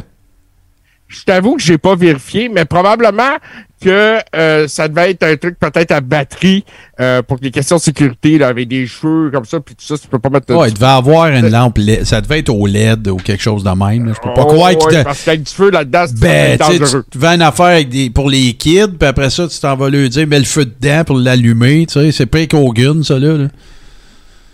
Oui, Selon moi. Ouais. Ben, écoute, la, la marchandise de The Fiend, ça aussi, c'est que c'était un univers à explorer. Ouais, hein? Parce que l'autre affaire aussi, c'est qu'en faisant quelques petites recherches après que tu m'aies envoyé tes images, c'est que la lanterne, en fait, aussi, était sur le set de, de son émission. Tu la voyais à côté de la porte ou je sais pas, tu as le coin du, du studio de, de Firefly machin, j'oublie le nom. Là. Firefly Funhouse. Oui, c'est ça, exact. Puis euh, on, la, on la voyait là, mais moi, je, écoute, toute la run de The Fiend, euh, j'ai pas payé suivi ça, puis j'ai pas. C'est pas de souvenance de l'avoir vu, cette, cette, cette bolle de toilette-là, en tout cas. Ça, Ouais, écoute, j'ai rentré avec ça dans les mains. Ah bon, ben écoute, de toute façon, c'est évidemment que ça faisait référence à euh, la fameuse euh, lanterne qu'il y avait à- dans, dans Bray Wyatt 1.0, mettons, là, on va appeler ça comme ça. là. Et là, ben écoute, j'ai euh, le, le prochain, là, je, je le trouve quand même relativement intéressant. J'ai failli essayer de le trouver, JC. Et là, bon, on parle Ah, bien moi sûr. aussi, il me tente. Il Ouais. me tente pour bien des raisons. Ouais, c'est ça. Fait qu'on parle ici, bien sûr, de Earl Ebner, le, le, le, le, le Jim Ross des arbitres, j'ai envie de dire ça comme ça. Il y en a eu d'autres, mais tu sais, celui, ce- ce- Earl Ebner, c'est parce qu'il a été là, évidemment, le Screwjob, mais il y a eu aussi, euh, tu sais, il était là à la belle époque euh, de la télévision, Saturday Night's Main Event, les premiers Mania et tout ça, euh, un petit peu après, là, mais euh, puis évidemment son frère jumeau, tu sais. Dans quel autre monde allez-vous trouver deux frères jumeaux que tu peux interchanger dans un match et que ça devienne une gamique. Il y a vraiment juste à la lutte, tu peux trouver ça. Exactement. Écoute, ce T-shirt-là, ça a été, avait été lancé par la TNA, euh, justement en référence au Montreal Screw. Ben ouais, c'est sûr. Puis avec, la, avec la, la réplique dans le dos qui dit Damn right, euh, euh, en en face qui dit Damn right, I did it. I did, excuse. Ouais, ouais. Euh, écoute, le Montreal Screwjob, c'est un des événements qui a marqué la lutte. Euh, que la TNA s'empare de cette histoire-là Ben ouais. avec Earl Hebner. Euh, c'est magique. Ceci dit, ce chandail-là est magnifique dans, euh, comment je te dirais ça, l'affront Ouais. à la WWE. Ben, moi, la seule raison pourquoi je le porterais pas, c'est parce que je pense que Brett s'est vraiment fait fourrer, de un. Mais de deux, j'ai envie de te faire l'affirmation suivante. C'est que avec ce T-shirt-là, juste ça, la TNA a mieux capitalisé sur le screwjob que la WCW d'avoir Bret Hart chez eux. Vraiment. Oui. En effet. Je me rappelle bien, Bret Hart n'a pas été à la TNA. là. Je suis pas sûr. Non, non, non, non, il n'a jamais mais- été là. Jamais, jamais. Jamais. Jamais, jamais. En tout cas, s'il est, je sais pas si euh, Steve Bolduc qui est un fan euh, depuis longtemps pour nous le dire, mais euh, euh, moi, j'ai pas souvenance qu'il ait même pas fait une apparition, là. Tu sais, même pas comme worker, là. Et là, on arrive à ton affaire cool et je trouve ça vraiment très cool. Euh, parce Ah, que ça me rappelle des souvenirs parce que moi, je connais, à l'époque, là, il y avait un de mes chums qui avait ça chez eux. Celui-là? Ouais, ben celui-là, je pourrais pas te dire s'il n'y en avait plus qu'un, là, mais en tout cas. Non, ben écoute, euh, celui-là de, de- de la lutte, en fait, là, c'est ça que je veux dire. Ouais, ouais. Parce qu'écoute, la belle cool de la semaine, c'est un jeu de hockey sur table, euh, Superstar Shootout de la WWF. Écoute, t'as des personnages là-dedans, t'as Rick the Model Martel, entre autres, euh, t'as Mr. Perfect. Puis tu vois, quand on voit les, les personnages, leur bâton, comme Tugboat, c'est une corde à bateau. Ah ouais, il y avait, un, Euh, il y avait une thématique pour, euh, pour chaque. Tu sais, imaginez-vous, là, tu peux jouer au hockey, puis ton bonhomme, là, c'est Million Dollar Man, Macho Man, euh, Big Boss Man, Ultimate Warrior, Macho Man, euh, Kurt Hennig. C'était gars, c'était capoté, là. Écoute, en ce moment, au moment où on se parle, je suis en train de m'en magasiner un. Ah ouais, Euh, hein? ça, se vend, ça se vend à peu près 150 pièces dans la boîte. Là, je parle avec tous les accessoires. Ouais. Mais si, mettons, là, juste les figurines, euh, si t'en as perdu une, t'en as brisé une, euh, sur eBay, ça va jouer entre 25 et 50 pièces la figurine. Quand même, hein? Quand même. ouais, non, c'est la bubble cool de la semaine. Euh, le hockey sur table comme ça, moi j'aimais ça quand j'étais jeune. Je trouve que ça ferait un bel ajout à ma collection. Bon, bon, bon. Ben, en tout cas, ta chronique a fait un excellent ajout à ta collection de chroniques parce qu'encore une fois, euh, des affaires à coucher dehors. Puis là, je sens qu'il se développe des, des espèces de des espèces de sous-thématiques. Là. On a la barbe, on a les t-shirts cringe, euh, de, de, de mauvais goût. On a pas mal d'affaires avec lesquelles Ah, écoute, on, on- on va, on va aller dans plusieurs thématiques, il y a plusieurs affaires parce que les produits dérivés de la lutte, il y a les chandails, il y a les bebelles. Mais là, il y Hmm. Ah, il y a des gens qui ont fait de la musique. Ouais. Il y en a qui ont eu des projets télé qui n'ont pas marché. Ouais. Ça aussi, c'est des, des, des, des thématiques que je vais éventuellement euh, rentrer là-dedans. Puis j'ai du stock euh, pas pire aussi.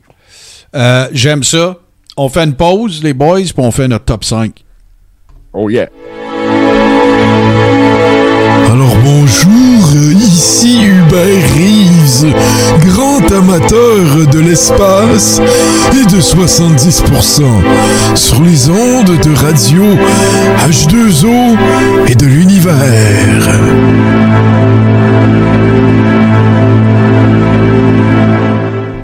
And what you gonna do when Hulkamania run wild on you? Avant qu'on fasse notre top 5 moments du Royal Fumble de 2022, j'ai euh, j'ai un petit statement à faire, les gars. Moi, je, je- je suis quelqu'un qui suit beaucoup de créateurs de contenu YouTube de lutte américains, anglais. J'en suis beaucoup, là. Tu sais, sans aucune prétention, là. Tu sais, c'est-à-dire que nous autres, là, c'est très humble, là, ce qu'on fait à côté d'eux autres. Là, on parle de chaînes YouTube qui ont des 7, 8, 900, 1 million d'abonnés, là. OK? C'est huge, là. Tu sais, des équipes de 10, 12, puis un studio, puis tout le kit. Je veux faire le statement suivant. Je suis écœuré de la complaisance dont fait montre ces chaînes-là. Ils font du contenu exceptionnel, ils présentent les nouvelles, sont sur le des nouvelles, puis oui, ils servent des dirt sheets, puis ils s'en cachent pas, c'est bien fait, c'est bien produit. Mais je suis écœuré que quand la WWE présente un pay-per-view de marde, qu'ils le disent pas. Je suis écœuré. Là, je parle pas au Québec, là. Je m'adresse à personne au Québec. OK? Mais là, là, je suis écœuré que ces chaînes-là, ça me fait suer, que ces chaînes-là prennent le monde pour des caves, puis d'aller dire des imbécilités du genre. C'est pas des jokes, là. J'ai vu des scores de 3,5 sur 5 pour le match Doudrop contre Becky Lynch.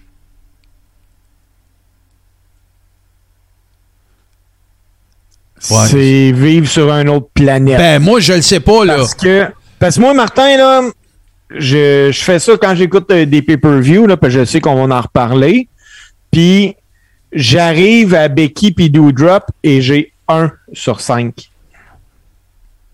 Puis là, ben, OK, je vais pas en parler parce que c'est dans mon top 5 où ça va faire une mention honorable, peut-être, là, mais je suis vraiment tanné. Je trouve ça complaisant. Je trouve ça. euh, c'est ça, je, je- je trouve que c'est une insulte à l'intelligence des gens. Hey, écoute bien, là. On était pas à trois là, qui regardaient le Rumble tout ensemble. là. On était quoi? 7-8 sur notre gang là, qui était là. On est Ah, tous unanimes que c'était mauvais, là. Tous, toute la gang. Fait que, mettons, j'explose ça, puis que j'en enlève un peu ici et là, puis que je sais que je suis généreux. Tu viendras pas me faire croire, toi, que la majorité du monde a regardé le Rumble comme nous autres, puis qu'ils se disent Ouais, c'est pas pire. Ben voyons donc! Mais Martin, tu sais, là, une chaîne YouTube qui a un million d'abonnés, là, ça se pourrait-tu? Et là, je spécule. Ben, qu'ils veulent Qu'en pas les plus d'avoir un sponsor, ils ont un chèque de la I. Non, non, pas en tout. Ah, ça, je pourrais pas te dire, mais je pense pas. Je penserais pas. Non. Je, je, je, je- je pense ouais, pas. moi, je serais plus tendance à dire que s'ils bâchent trop ça, ils vont peut-être arrêter de recevoir, mettons, des lutteurs ou des affaires de même. Peut-être, mais de l'argent, Le j'en genre serais de fort Vince surpris. de faire ça. J'en serais très fort surpris. Mais de toute façon, si on parle des chaînes que moi je regarde, ils en reçoivent jamais de workers. Ils vont recevoir des workers à retraite parce qu'ils vont dans un Comic Con, eux autres aussi, puis des affaires comme ça. Mais je suis vraiment écœuré. Tu sais, si tu as été capable euh, de. Si, si tu as été capable de te ramasser un million d'abonnés avec ta chaîne, c'est parce que tu fais quelque chose de correct. Ça se peut-tu que tu en ramasses 500 000 de plus si tu dis vraies affaires? Parce que je peux pas croire, clair. je peux pas croire que si tu as un million d'abonnés, que si tu dis, si tu bâches la I à propos d'un pay-per-view comme celui d'en fin de semaine, que tu vas en perdre, là. Pas si tu dis les vraies affaires. Non. Le seul, Non, le seul qui dit les vraies affaires, mais il aime rien, c'est Corny. C'est le seul. Lui, il le dit, là. Ouais, mais, c'est- mais il doit rien à Hey. personne. Là, là, là, on va régler un problème. C'est ta fête, Martin, là. Ah, on ouais. va te la faire ta fête à soir, là. Ici, c'est Cesaro. Moi, c'est Elias. Mais toi, c'est Cornet sur un moyen temps. Totalement. Ouais, mais. ben, Totalement, c'est- mais c'est pas un le worker. podcast de Jim Cornette, c'est excellent. Là. Ah ouais, mais c'est pas un worker. Si vous connaissez pas ça, de Jim Cornette Experience puis de, de- le drive-thru, écoutez ça. Si vous voulez vous faire dire les vraies affaires, c'est là. C'est là. Ouais, vas-y, mon JC. Moi, Martin, j'ai euh, Ghislain Gontois là, dans le chat qui, nous dit ça se peut-tu que ce soit un autre type de public? Fort probablement. J'imagine. plus plus jeune. Tu sais, qui va, un public qui suit la WWE euh, à, à tous les jours de la semaine. Euh, à ce moment-là, peut-être que oui. Mais c'est sûr que, disons, un public comme nous autres, qui est plus old school, qui est plus vintage, euh, moi, sans dire que c'était mauvais, euh, je te dirais que c'était pas le meilleur. C'était mauvais. Ben, moi, en tout cas, on va, Ben, on moi, va les rentrer boys, dans le top 5, là, mais euh, regarde. Moi, les boys, là, ça, ça me gêne pas pantoute, là. J'arrive à un pay-per-view de 4.5 sur 10. Toi. Moi, je m'excuse, là, mais en bas de 5, c'est à chier, là. Hey, Ah, t'imagines-tu. important. non, mais pense, tu tu sais quoi l'autre affaire qui peut changer ça? Je veux pas qu'on étire trop là-dessus. Mais tu tu sais quoi l'affaire qui peut changer ça, man? Avant, là, un pay-per-view, ça te coûtait 50$. piastres. Si c'était mauvais, là, t'avais, t'avais craché 50$. piastres. Là, à cette heure, tu t'en rends plus compte, là. C'est 10, 12, C'est ça. 15, là, whatever, là, puis tu payes sur l'année. Fait que ça, ça, moi, pour moi, ça change toute la dynamique au grand complet.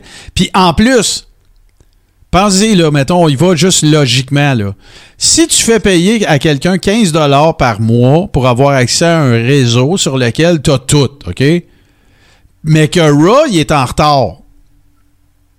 Ben, tu sais, on dit tout le temps, Raw, ça a l'air d'un pay-per-view, ou les pay-per-view, ils ont l'air de Raw. Ça se peut-tu que ça soit pour que le monde regarde Raw en plus du network? Ben oui, c'est clair. C'est clair. Hey, moi, je me rappelle, là, c'était tellement. C'était des 50, 60, 70 piastres, je pense, les WrestleMania. Hey, on se mettait une dizaine de gars ensemble. Ah je- on se faisait un party, puis on écoutait WrestleMania. C'était- C'était c'était ça, nos WrestleMania, puis on avait du fun, là. Ben ouais, On avait des soirées. puis on se faisait. Ben ouais, j'ai vécu ça moi avec, euh, avec mes Puis à deux cette heure- autres amis qui aimaient la lutte, là, qui connaissaient rien. Mais. Puis à cette heure, hey, écoute, euh, j'écoutais euh, le Rumble avec euh, Guylaine dans le salon chez nous, puis euh, j'attendais, j'attendais, puis euh, vas-y avec le top 5 que je chiale. Euh, moi, je vais commencer. que Ouais, vas-y, euh, vas-y, JC. Moi, je pense sincèrement que les, les dirt sheets, l'Internet, les réseaux sociaux nuisent beaucoup au Royal Rumble, en particulier. Yep. Dans les pay-per-view de la WWE, dans leurs événements. Euh, c'est celui-là qui a le plus de rumeurs rattachées après WrestleMania, naturellement. Mais, euh, puis les gens attendent des surprises comme si c'était une obligation d'en avoir une. Euh, moi, ils ont annoncé deux combats Royal Rumble. On a eu deux combats Royal Rumble. Oui, puis euh, écoute, c'est sûr que. euh, Est-ce que le fait qu'il y ait beaucoup de rumeurs fait que plus de gens le regardent que s'il n'y en avait pas puis c'était secret? C'est ça la vraie question.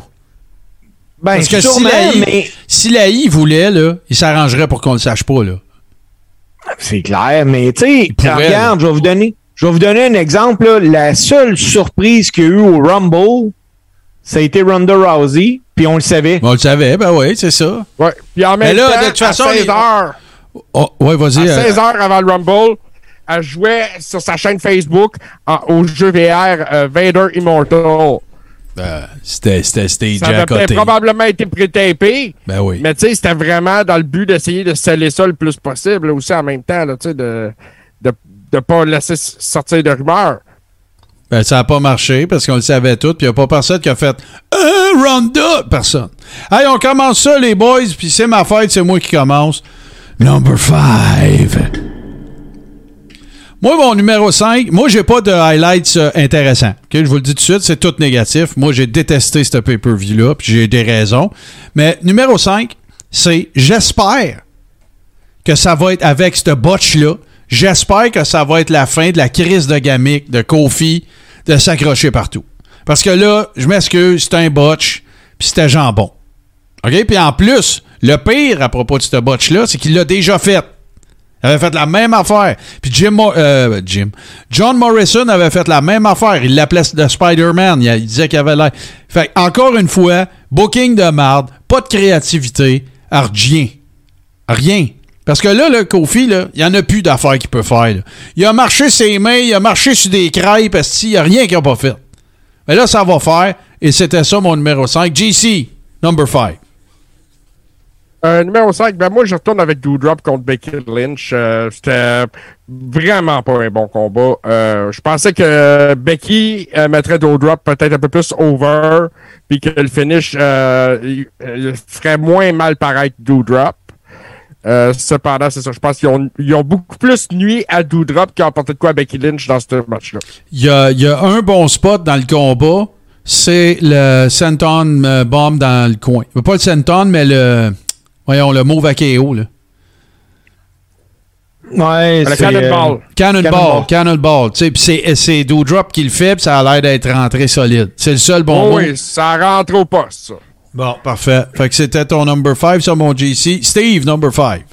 Euh, mon numéro 5 pourrait être mon, euh, le même jusqu'à mon numéro 1. si vous n'êtes pas d'accord avec moi, vous connaissez pas la lutte. Le costume de Maryse Wallet. Ah, ben oui, là, ça c'est un pas. Non, mais prenez soin de dire si c'est positif ou négatif avant. Ah, c'est positif. Ah non, c'est très positif. Très, très, très C'était positif. très positif, ça. Écoute, Très, on très, est très unanime positif. là-dessus, on a un consensus. Bon, parfait. On a un consensus. On continue. Number 4. À toi, Martin. Moi, mon numéro 4, c'est le combat euh, Doudrop contre Becky Lynch, que j'ai considéré nul à chier. Mais il y a une raison particulière. Steve, il va vous le dire, les expressions du visage sont presque aussi importantes à la lutte que vendre un coup de poing dans le ventre, OK? Et là, là, le move de Becky là, qui fait Arrête ça, Becky, là. C'est pas cool, OK? C'est vraiment pas cool. C'est maillet, ça a l'air pièce de théâtre en secondaire 1. Ça a l'air d'un spectacle dans la cave que tu fais pour les mononcles et ma tante à Noël. OK? Tu t'appelais The Man avant? Man up un peu, là. Ça fait dur, solide, là. Cancellez ça. Les producers backstage, pouvez-vous y parler, s'il vous plaît? C'est gênant, là. C'est gênant. Fait que c'était mon numéro 4. On continue avec GC. Ben, moi, au numéro 4, je vais y aller avec ce, ce que j'ai considéré le meilleur combat de la soirée, c'est-à-dire Roman Reigns contre Seth Rollins. Euh, ils ont ouvert le show avec ça. Ils ont fait très fort parce qu'ils savaient que le, le monde chialerait sur le reste, d'après moi. La finale du combat, il, il nous a tout laissé sur notre fin parce que c'est un storyline à continuer naturellement. Mais le combat, dans son ensemble, était le meilleur de la soirée. OK. Je suis capable de, je suis capable de, de vivre avec ça. Steve, number 4. Euh, mon numéro 4, les boys, euh, c'est la mauvaise utilisation de toutes les anciennes lutteuses qui sont arrivées dans le Rumble. Ils ont servi à rien à part patcher des trous. Moi, j'ai aimé une ancienne lutteuse, puis euh, je me permets de te le dire, Steve, parce qu'on en a parlé samedi. Euh, j'ai trouvé ça drôle qu'il ramène Ivory avec sa gamique de Right to Censor. J'ai trouvé ça sympathique. Ah, tellement. OK? Pourquoi? Parce qu'elle n'a pas prétendu être une worker. Elle est rentrée dans le ring, elle s'est fait ramasser, je me souviens pas par qui, mais le spot de la veillée, le plus drôle, c'est que pendant qu'elle se fait lever, elle parle encore dans le micro. Ah ouais, elle gueule dans le micro encore, puis elle arrête pas. Puis... Ça, c'est une worker. Elle a compris, là. Je sais de faire un show. Ça, là, Mais ça me c'est- fait penser, euh, je sais pas si vous vous rappelez, Jerry Lawler, quand il luttait, euh, à un moment donné, il y avait ça, il avait tout le temps son micro, puis hey, il se faisait faire des backdrops, puis quand il tombait, il parlait dans le micro, puis... Bon, ben, euh, tu vois, ça a peut-être inspiré de ça. Euh, Puis l'autre affaire que je veux souligner, un, parce qu'il faut le faire, puis deux, parce qu'elle les fait pas. 60 ans, les boys qu'elle a, Ivory. Écoute, Wow. j'ai pas vu de différence entre la Ivory de 2000 et celle qui, qui s'est présentée. Voilà. Elle a l'air dans une forme incroyable. Euh, voilà. Puis comme tu comme t'as dit, elle n'a pas présent- prétendu être une worker. elle est même pas entrée dans le ring. Puis elle a volé le show pendant le Royal Rumble d'une certaine façon. Voilà. Euh, Steve, number four. Euh, ben là, c'était mon numéro 4 que j'ai une donner. Ah, c'est parce La que. mauvaise utilisation des filles. Ah, c'était toi le dernier. Parfait. On avance, Ouais. on avance. Number three. Moi, mon numéro 3, c'est que c'est un- c'est une accumulation de choses. Mais mon numéro 3, c'est vraiment le fait que ça fait plusieurs années. Puis là, on peut mettre ça sur le dos des dirt sheets, on peut mettre ça. Ça me dérange pas. Mais je pense que c'est une responsabilité que la WWE doit prendre de s'assurer que, un, il y a des vraies surprises, puis que, deux, il s'arrange qu'on ne le sache pas. Tu sais, je veux dire, là, c'est la base. Tout le monde, à chaque année, le hype est élevé parce qu'on se dit qui c'est qui vont aller chercher, qui c'est qui vont signer, qui, qui va faire une apparition, tout le kit. Et à chaque année, je suis déçu. La dernière année que j'ai pas été déçu, c'est AJ Styles, puis je le savais. Je le savais.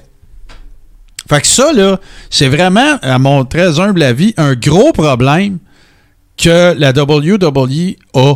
C'est que tu as un pay-per-view basé sur le hype que les gens ressentent de savoir qui va être dans le Rumble cette année. Puis là, ça fait plusieurs années en ligne que soit tu nous ramènes du Golden Age ou soit tu nous ramènes un ancien worker. Je pense à Batista, je pense à Edge, je pense à ces gars-là. Mais tu sais, je le sais que c'est pas facile. Je le sais que ça se prépare d'avance. Tu sais, Vince, tu peux pas pogner le téléphone le matin puis euh, dire Hey, MJF, t'en viens-tu avec nous autres? Ben non, je le sais que c'est pas comme ça ça fonctionne.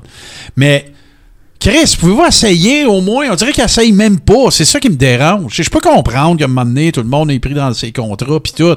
Mais pouvez-vous faire la démonstration au moins que vous essayez? Ça, serait déjà ça, là. Fait que c'est ça mon numéro 3. Euh, GC number 3.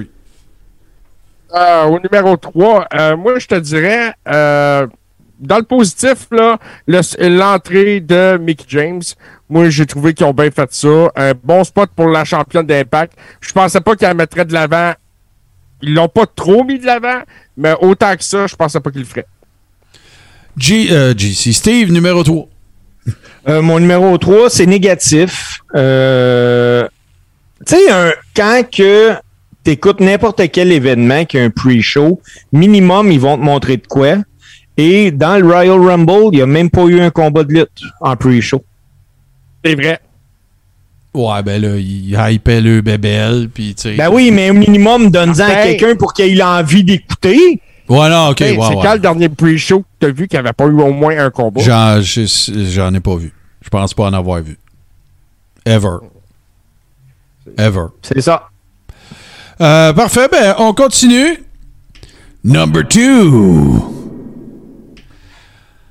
Bon, on va régler ça tout de suite, là. Plus de Bad Bunny. J'ai terminé. Ah, Martin, J'ai terminé. Martin, tu- je sais que t'as tu as terminé avec ça. Puis, euh, bon. C'est ça. OK, ben, écoute. tu Je suis entièrement d'accord avec toi. Bon, ben, Mais je, Mais ils vont nous le rentrer dans la gorge, Bad Bunny, là. Attends-toi-y. Je- le pire, là, là, vous allez dire, vous pourriez me dire, ouais, mais pourquoi t'as pas dit, euh, pourquoi t'as pas dit, euh, voyons, le gars de Jackass? Ben, au moins, Chris, il est un peu cascadeur, là. Au moins, si essaye de sauter saint taureau pendant qu'il court, si un peu d'athlétisme requis, Martin, je serais pas sur le dé d'avoir Bad Bunny dans le Royal Rumble, mais il n'y a pas eu une mauvaise performance non plus. Je comprends, mais c'est pas ça la lutte. Je le sais que c'est du sports Je entertainment, qu'est-ce, qu'on- qu'est-ce que Vince fait, c'est correct, je comprends. Mais un peu de fucking respect, là. Le gars, il paye 110 D'accord. livres, tout trempe avec des valises pleines de roches, là. Tu sais? Puis là, il va se mettre à éliminer du monde. Non. C'est rire de la business. C'est rire de, c'est rire de, de 100 ans de gars qui ont saigné du nez, là. Tu sais, à la limite, Johnny Knoxville, je comprendrais parce qu'il y, y a un niveau de, de daredevilness que ce gars-là il a dans qu'est-ce qu'il fait. Tu sais, il pourrait faire passer ça sur euh, Ah ben, il veut s'asseyer, euh, tu sais, c'est un cascadeur, c'est un gars qui fait des stunts, euh, tu sais, tout ça, c'est correct. Bad Bunny, man. Tu sais, on a-tu vu des. Est-ce qu'on a vu des. Tu sais, Kane Velasquez, ça a de l'allure. Mais Bad Bunny, dans le pré-show, l'avez-vous vu fesser dans un bac de sable? L'avez-vous vu, euh, faire des chin-ups? C'est supposé d'être vendu comme un sport, pas un asti de freak show. Bad Bunny, cancellez ça. C'est fini, là. T'es cœuré. Merci. Euh, JC, euh, oui, JC number two. Euh, numéro 2, le retour de Ronda Rousey, même si c'était pas vraiment une surprise, je pense que c'est quelque chose de positif, ça. Pour la compagnie, pour la WWE, pour les fans aussi, parce que je pense que euh, d'avoir une deuxième run avec plus de maturité dans, le- dans business, euh, ça peut pas nuire. Tu sais ce que j'ai trouvé, moi? Je suis pas, je suis pas de bonne humeur, là. Tu sais ce que c'est que j'ai trouvé, moi, euh, de Ronda hier? Cruise Control. C'était pas la Ronda qu'on avait la première fois. Non, ça c'était fait. Ça c'était fait. Écoute, elle, elle souriait pas. Non, ça c'était correct, fallait pas. Moi, là, la Ouais. première fois qu'elle arrive, elle s'en vient se venger de Stéphanie, puis tout le kit, puis les gros, c'est pareil comme euh, c'était qui qui s'en revenait puis qui faisait des high five en Arabie Saoudite là, ah, Goldberg. Goldberg s'en va venger l'honneur de son fils. Puis Ouais. en s'en allant au ring, il fait des high five au monde. Chris Bill, qu'est-ce que tu fais, dude? Ben oui, moi je fais ça. Moi je fais des high five au monde dans la rue quand je m'en vais me pogner avec un gars, tu sais, quand je m'en vais euh, régler quelque chose avec quelqu'un, je fais des high five. C'est- Anyway, ça, ça, euh, Steve, vas-y, je t'en crie. ça. Euh, Steve, Euh, number two. Number two. Hey, c'est positif, mon numéro 2. Ah. C'est le clin d'œil fait par Beth Phoenix à Luna Vachon pour. euh, on en avait même parlé pendant le show, puis après ça, elle l'a tweeté. Je pense que c'est Guillaume Euh, qui l'a dit. Je pense que c'est Guillaume qui a dit à la live. Ouais, de- Guillaume avait collé cette shot-là dans le, dans, dans le Zoom. Ouais. En fait, il a Euh, fait deux excellents calls. Il a aussi euh, fait, lui, un petit clin d'œil à Bull Nakano aussi. Exactement. Pour les, euh, pour les, les, les, les vrais, les vrais qui ont le sachoir, là. Bull Nakano, qui a été championne de WWE en plus. En effet. Euh, là, on vient d'avoir le number two, fait que là, on arrive au gros, euh, le, le gros spot, messieurs. Number one. Moi, l'affaire la plus cave que j'ai trouvée du Rumble, il y en a plein, là. Top 5, c'est difficile. OK? Mais l'affaire la plus cave que j'ai trouvée, ben, je vous l'avais prédit, Baptiste. La Forbidden Door, ça n'existe pas. C'est la Forbidden Door WWE. OK? That's it. Là, là, ce que Vince il a fait hier, là, puis elle a caché, je cherchais pas. C'est du grand, grand Vince, là. OK?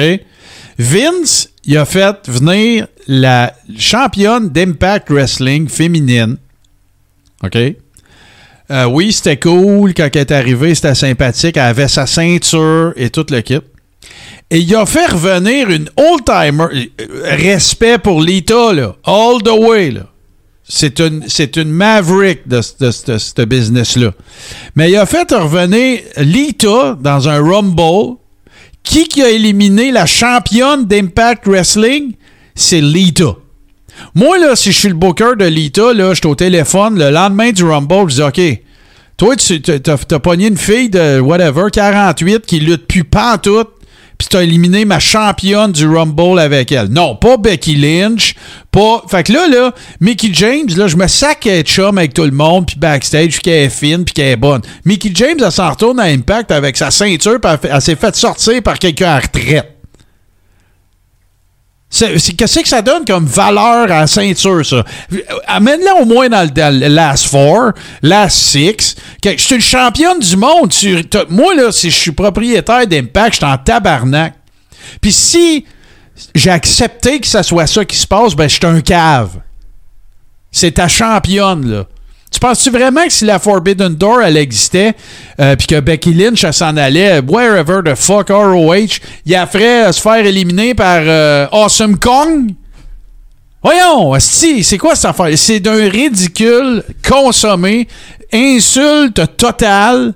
Puis ça, là, c'est le genre d'affaire que si ça s'était passé avant le kayfabe, puis dans, dans old school, là, ben, il y aurait des workers qui auraient été...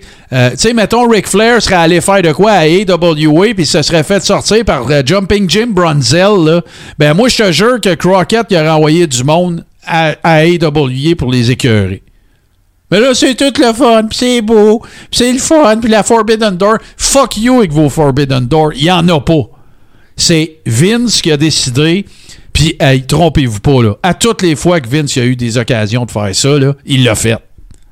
Fait que moi, je suis content parce que je vous l'avais collé. Puis j'ai, dit que j'avais bien hâte de voir qu'est-ce qu'il était pour faire avec ça. Pense-y, là, deux minutes. Mettons, là, que dans, deux- dans whatever, à mettons, Vince, il pogne le téléphone, il appelle Tony Khan à AEW, puis dit, hey, on va faire un de gros move, OK? Je vais avoir Guevara pour un combat à. Il va l'envoyer chier, il va dire quoi? Tu vas le faire perdre contre qui? Hornswoggle? Puis, full respect pour Lita, là. Ça enlève rien à Lita. Mais regarde, là, ta retraite fait 10 ans, là. C'est pas plus. Moi, ça, ça passe pas. Puis, je suis pas un fan d'Impact tant que ça, là. Je connais pas assez le produit, mais c'est absolument et totalement ridicule. C'est terminé. Il a pas un chat qui va envoyer un worker à Vince à. Ça, c'est, moi, vous dire pire que ça. Je serais même pas surpris que quelqu'un soit allé au-dessus de la tête de Vince, puis que Vince, il ait dit, moi, te le prouver que tu feras plus jamais ça, mon esti, puis qu'il ait décidé de faire ça. Je serais pas surpris. Je dis pas que c'est ça. Je serais pas surpris. Mais c'est totalement ridicule. Puis si vous vous demandez pourquoi euh, y a du monde, tu sais, que le, casual fan, il, il vient pas voir ça, puis que, tu sais, il veut regarder ça comme si c'était un sport au lieu de, temps, c'était Titsenas, puis heure, c'est ça. Ben ça, ça, fait, ça fait partie des raisons de ça. Ça n'a aucun sens. Puis ça, il n'y a pas un hostie de de tous les gros méga influenceurs YouTubers de lutte qui a dit un crise de mots là-dessus. Excusez mon langage. J'ai terminé, c'était mon numéro 1. GC. GC. Number one. Martin, mon numéro 1, je suis un peu dans le même genre d'humeur que toi. Euh, moi, mon numéro 1, c'est le retour de Shane fucking McMahon. Euh, ça aussi, c'est une affaire que c'est un gars que je suis plus capable de voir. On en a parlé un peu plus tôt. Euh, je pense que ce gars-là a plus d'avenir backstage puis dans les, les bureaux de la compagnie que euh, sur un ring. En plus, il était euh, le head producer du Royal Rumble match. Donc, il s'est rajouté dans son combat au lieu de prendre un gars, un worker qui aurait pu obtenir un bon spot. Mettons Puis- Cesaro, mettons. Mettons El- El- Elias, mettons, tu sais. Mettons Jim Cornette. Ok, c'est une joke. Non, mais pour nommer ceux-là, tu sais, parce qu'il y, a eu- il y avait plein de rumeurs, tu sais, euh, Pete Dunne, ça aurait pu être très intéressant. Euh, Tommaso Ciampa, des gars comme ça. Jawbreaker. C'est pas arrivé. Ouais, Mets, ton champion effet. d'NXT over, fais-y sortir un ou deux workers. Donne-y de l'expérience. Exactement. Hey, pour vous donner une idée, pour vous donner une idée, là, JC, avant que tu continues, là, je, je te coupe une seconde. Là.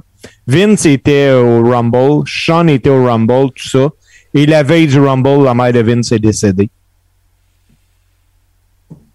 Je savais pas ça. 101 à ans. 101 ans. Puis Vince est au Rumble, puis Shane est arrivé dans le Ben Rumble. ouais, ben ouais, mais là, c'est- pas surprenant. Là. Chris, le gars, il a fini son spot, puis il s'était busté les deux quads.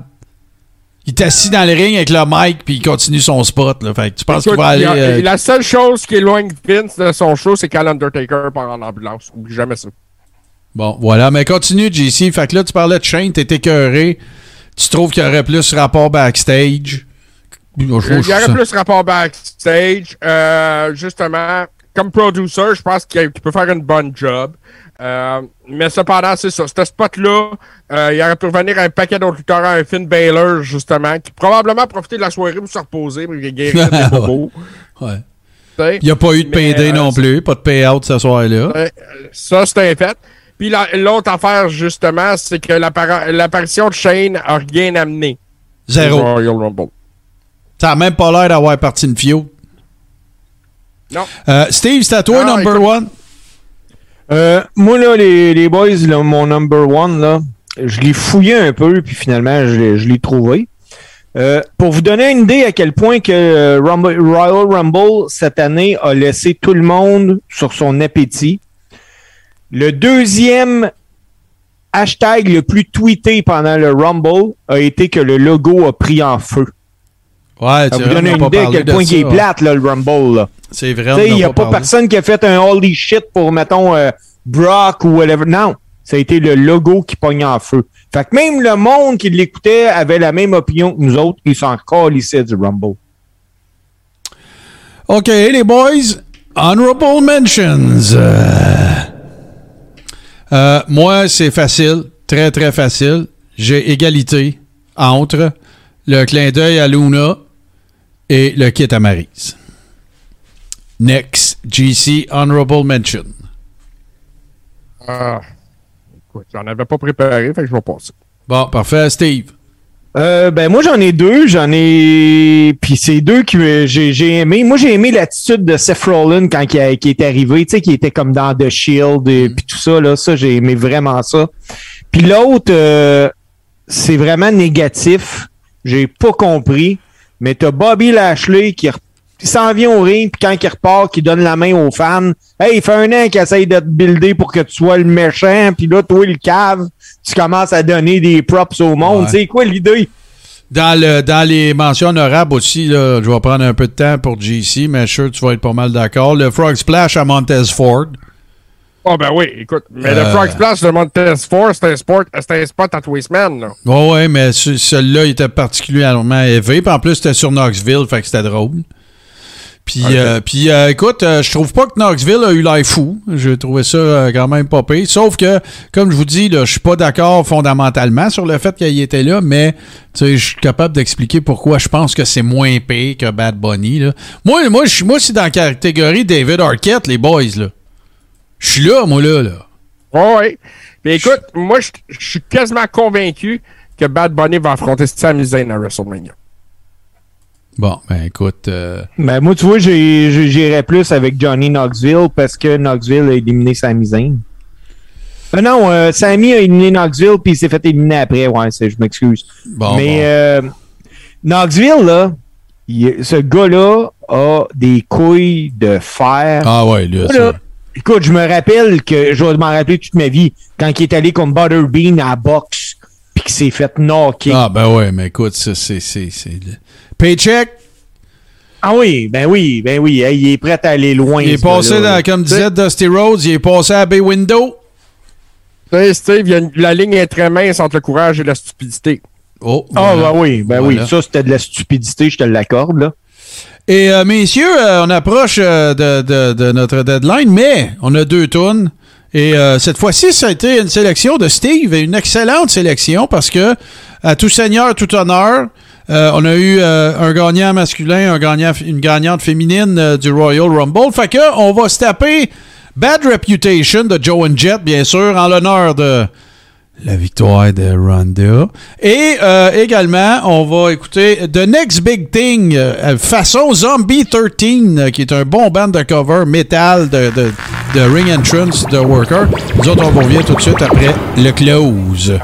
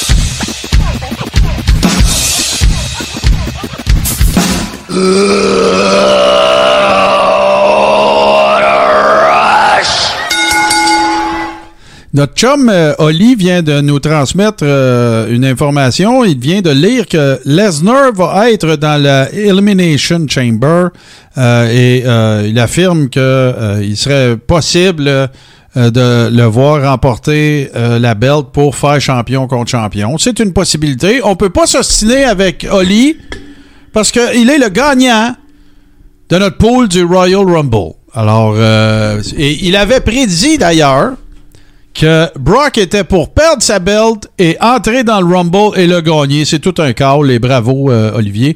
Je veux... euh, vous avez vu des ballons en arrière de moi. Je, veux vous conter une anecdote. J'ai une amie, euh, Lady Marianne, qu'elle s'appelle, et mes, mes, collègues la connaissent. Et elle m'a amené, après le show, je m'en vais déguster de la charlotte russe fait maison. Alors, j'ai bien hâte de me délecter de, cette, euh, ce délice. Malheureusement, je ne pourrai le partager avec vous. Mais ce qu'on a partagé ensemble, par exemple, et c'était vraiment cool, et je veux qu'on en parle, les gars, euh, c'était vraiment trippant avec les Ribbers samedi. Et de l'avis de plusieurs, ça a sauvé le show. Ben écoute, ça a fait la soirée. Moi, c'est mon point fort du Royal Rumble. C'est cette soirée-là qu'on a eu ensemble, Martin.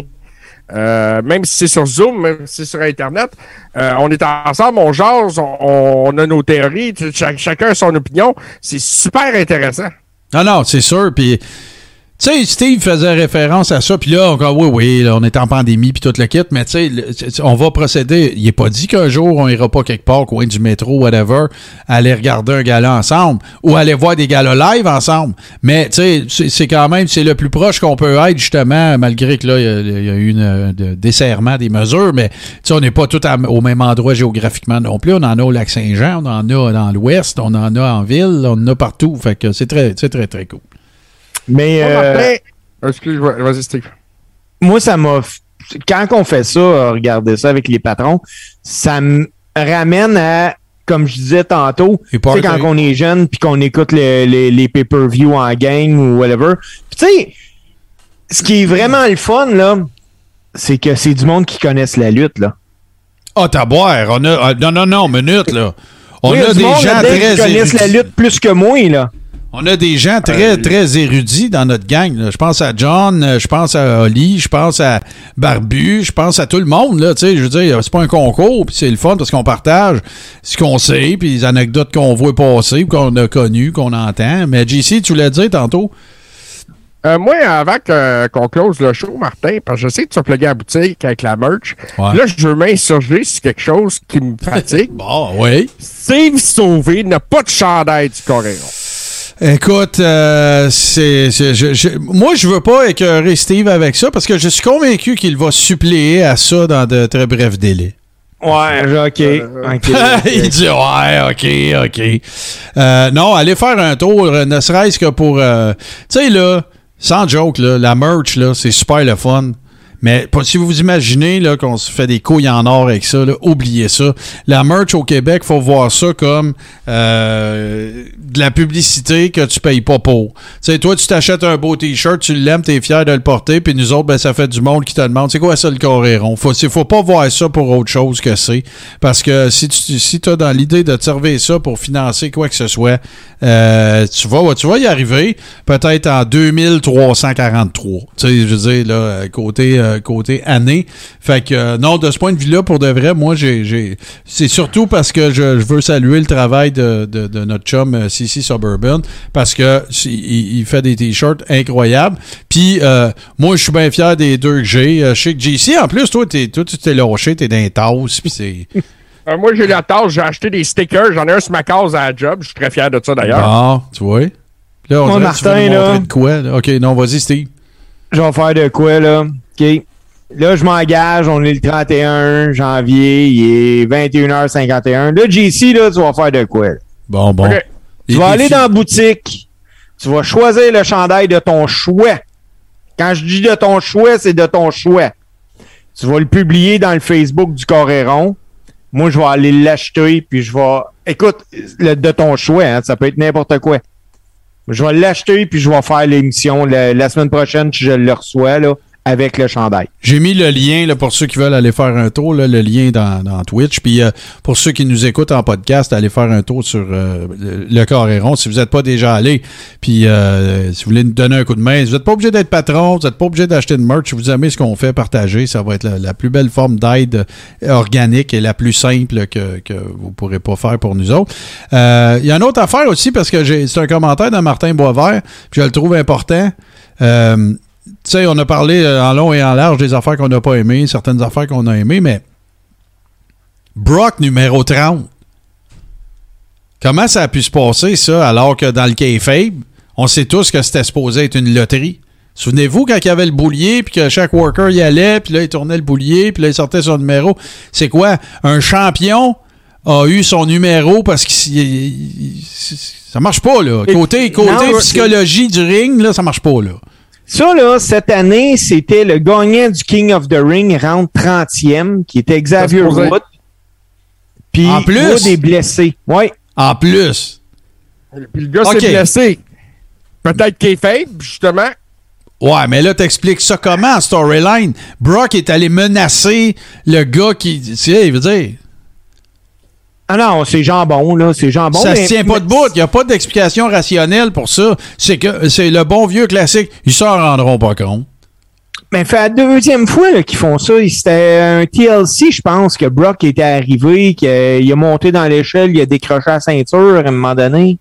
Je pourrais pas te dire. Puis Olivier, euh, il mentionne, il dit par exemple que lui, sa prédiction, c'était que Brock était pour tabasser quelqu'un pour y voler son spot. Ça, ça, Ça aurait eu du sens. Ben, ça n'aurait eu plus que ce, que ce qui est arrivé là. OK. Fait que, on va. C'est quoi qui est arrivé? Xavier Woods, il, est plus là. Il est blessé. Fait que, qu'est-ce qu'on va faire? On prendra pas de chance. On le donnera pas à personne au cas où que le champion perd puis qu'il veut l'avoir. Ben oui, non, non, Chris. C'est, c'est, c'est du favoritisme à côté. Puis, tu avec un gars qui a gagné King of the Ring pour avoir ce spot-là. C'est complètement ridicule. Non, ben. on n'est pas à nos premières affaires ridicules à la I. Mais ce qui est pas ridicule, messieurs, c'est de vous joindre à la communauté du Carréron. Tout ce que vous avez à faire, vous ne sera pas long, Steve. Vous allez vous rendre sur patreon.com, barre oblique, le Carréron. On a commencé, euh, quelques, Steve en a fait. Euh, Il y a du nouveau contenu. OK? Ce que ça vous donne, c'est que ça vous donne accès, bien sûr, à la Rib Room, qui est l'endroit où on se retrouve ensemble. Et nous sommes tous des gens qui avons fait notre coming out et on échange des mimes, des enfants. D'ailleurs, euh, merci pour ça, euh, JC. Il y en a eu des mé- méga solides dans les dernières semaines. Merci à JC pour ça. Euh, ça vous donne évidemment accès à, au, Watch Along du Big Four. Donc, le prochain va être de, WrestleMania. Ça inclut évidemment SummerSlam, Survivor Series et le Royal Rumble.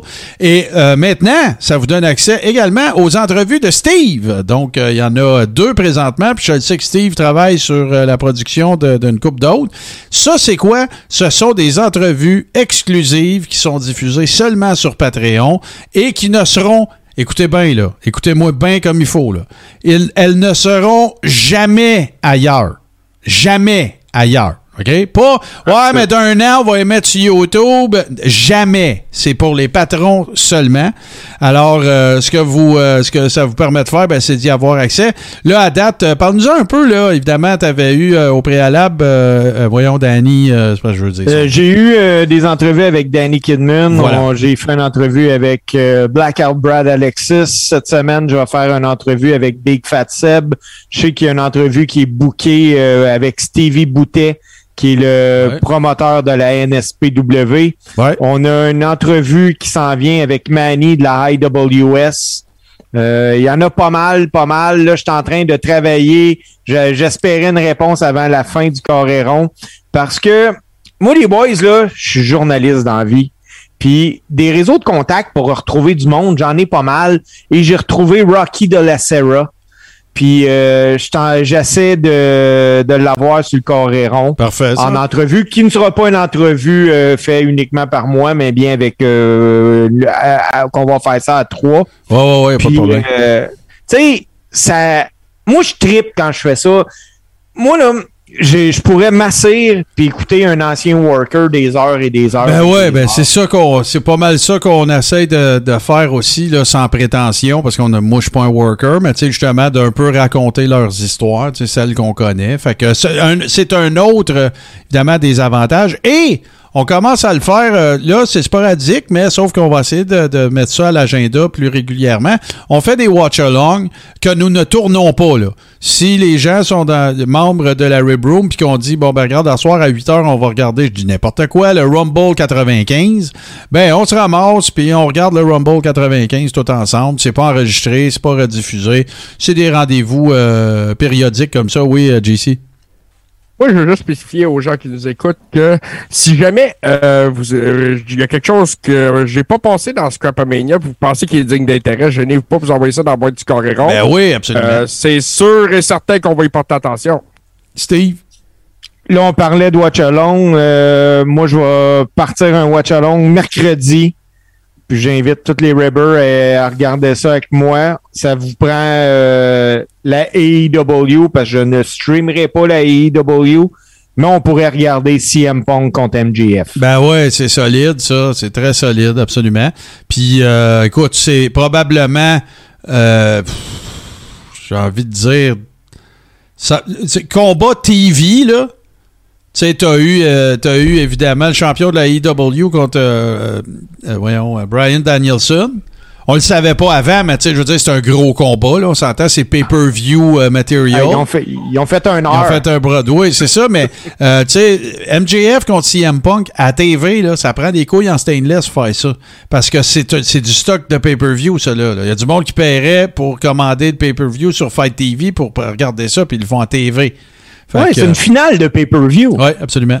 Absolument. Moi, je, je veux pas être méchant, les gars, là, mais je vous garantis que ce combat-là, s'il est bien monté, là, va être aussi fort que la finale de Mania. Ouais, mais là, tu peux pas dire ça, Steve. Là, là tu garantis si. Ça, oh là là, OK.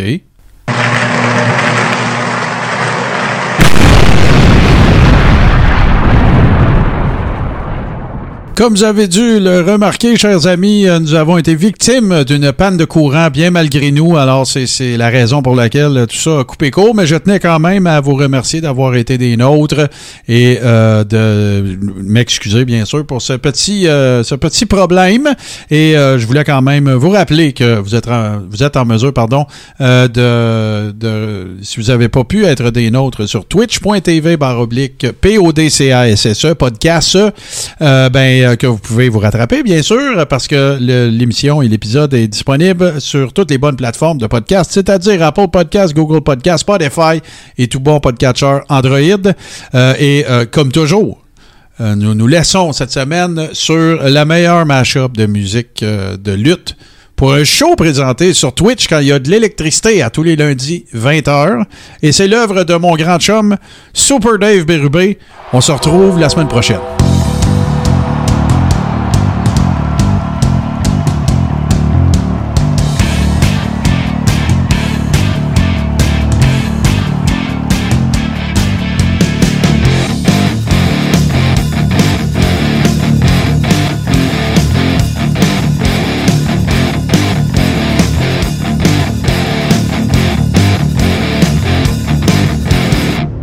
De la famille H2O Web Media.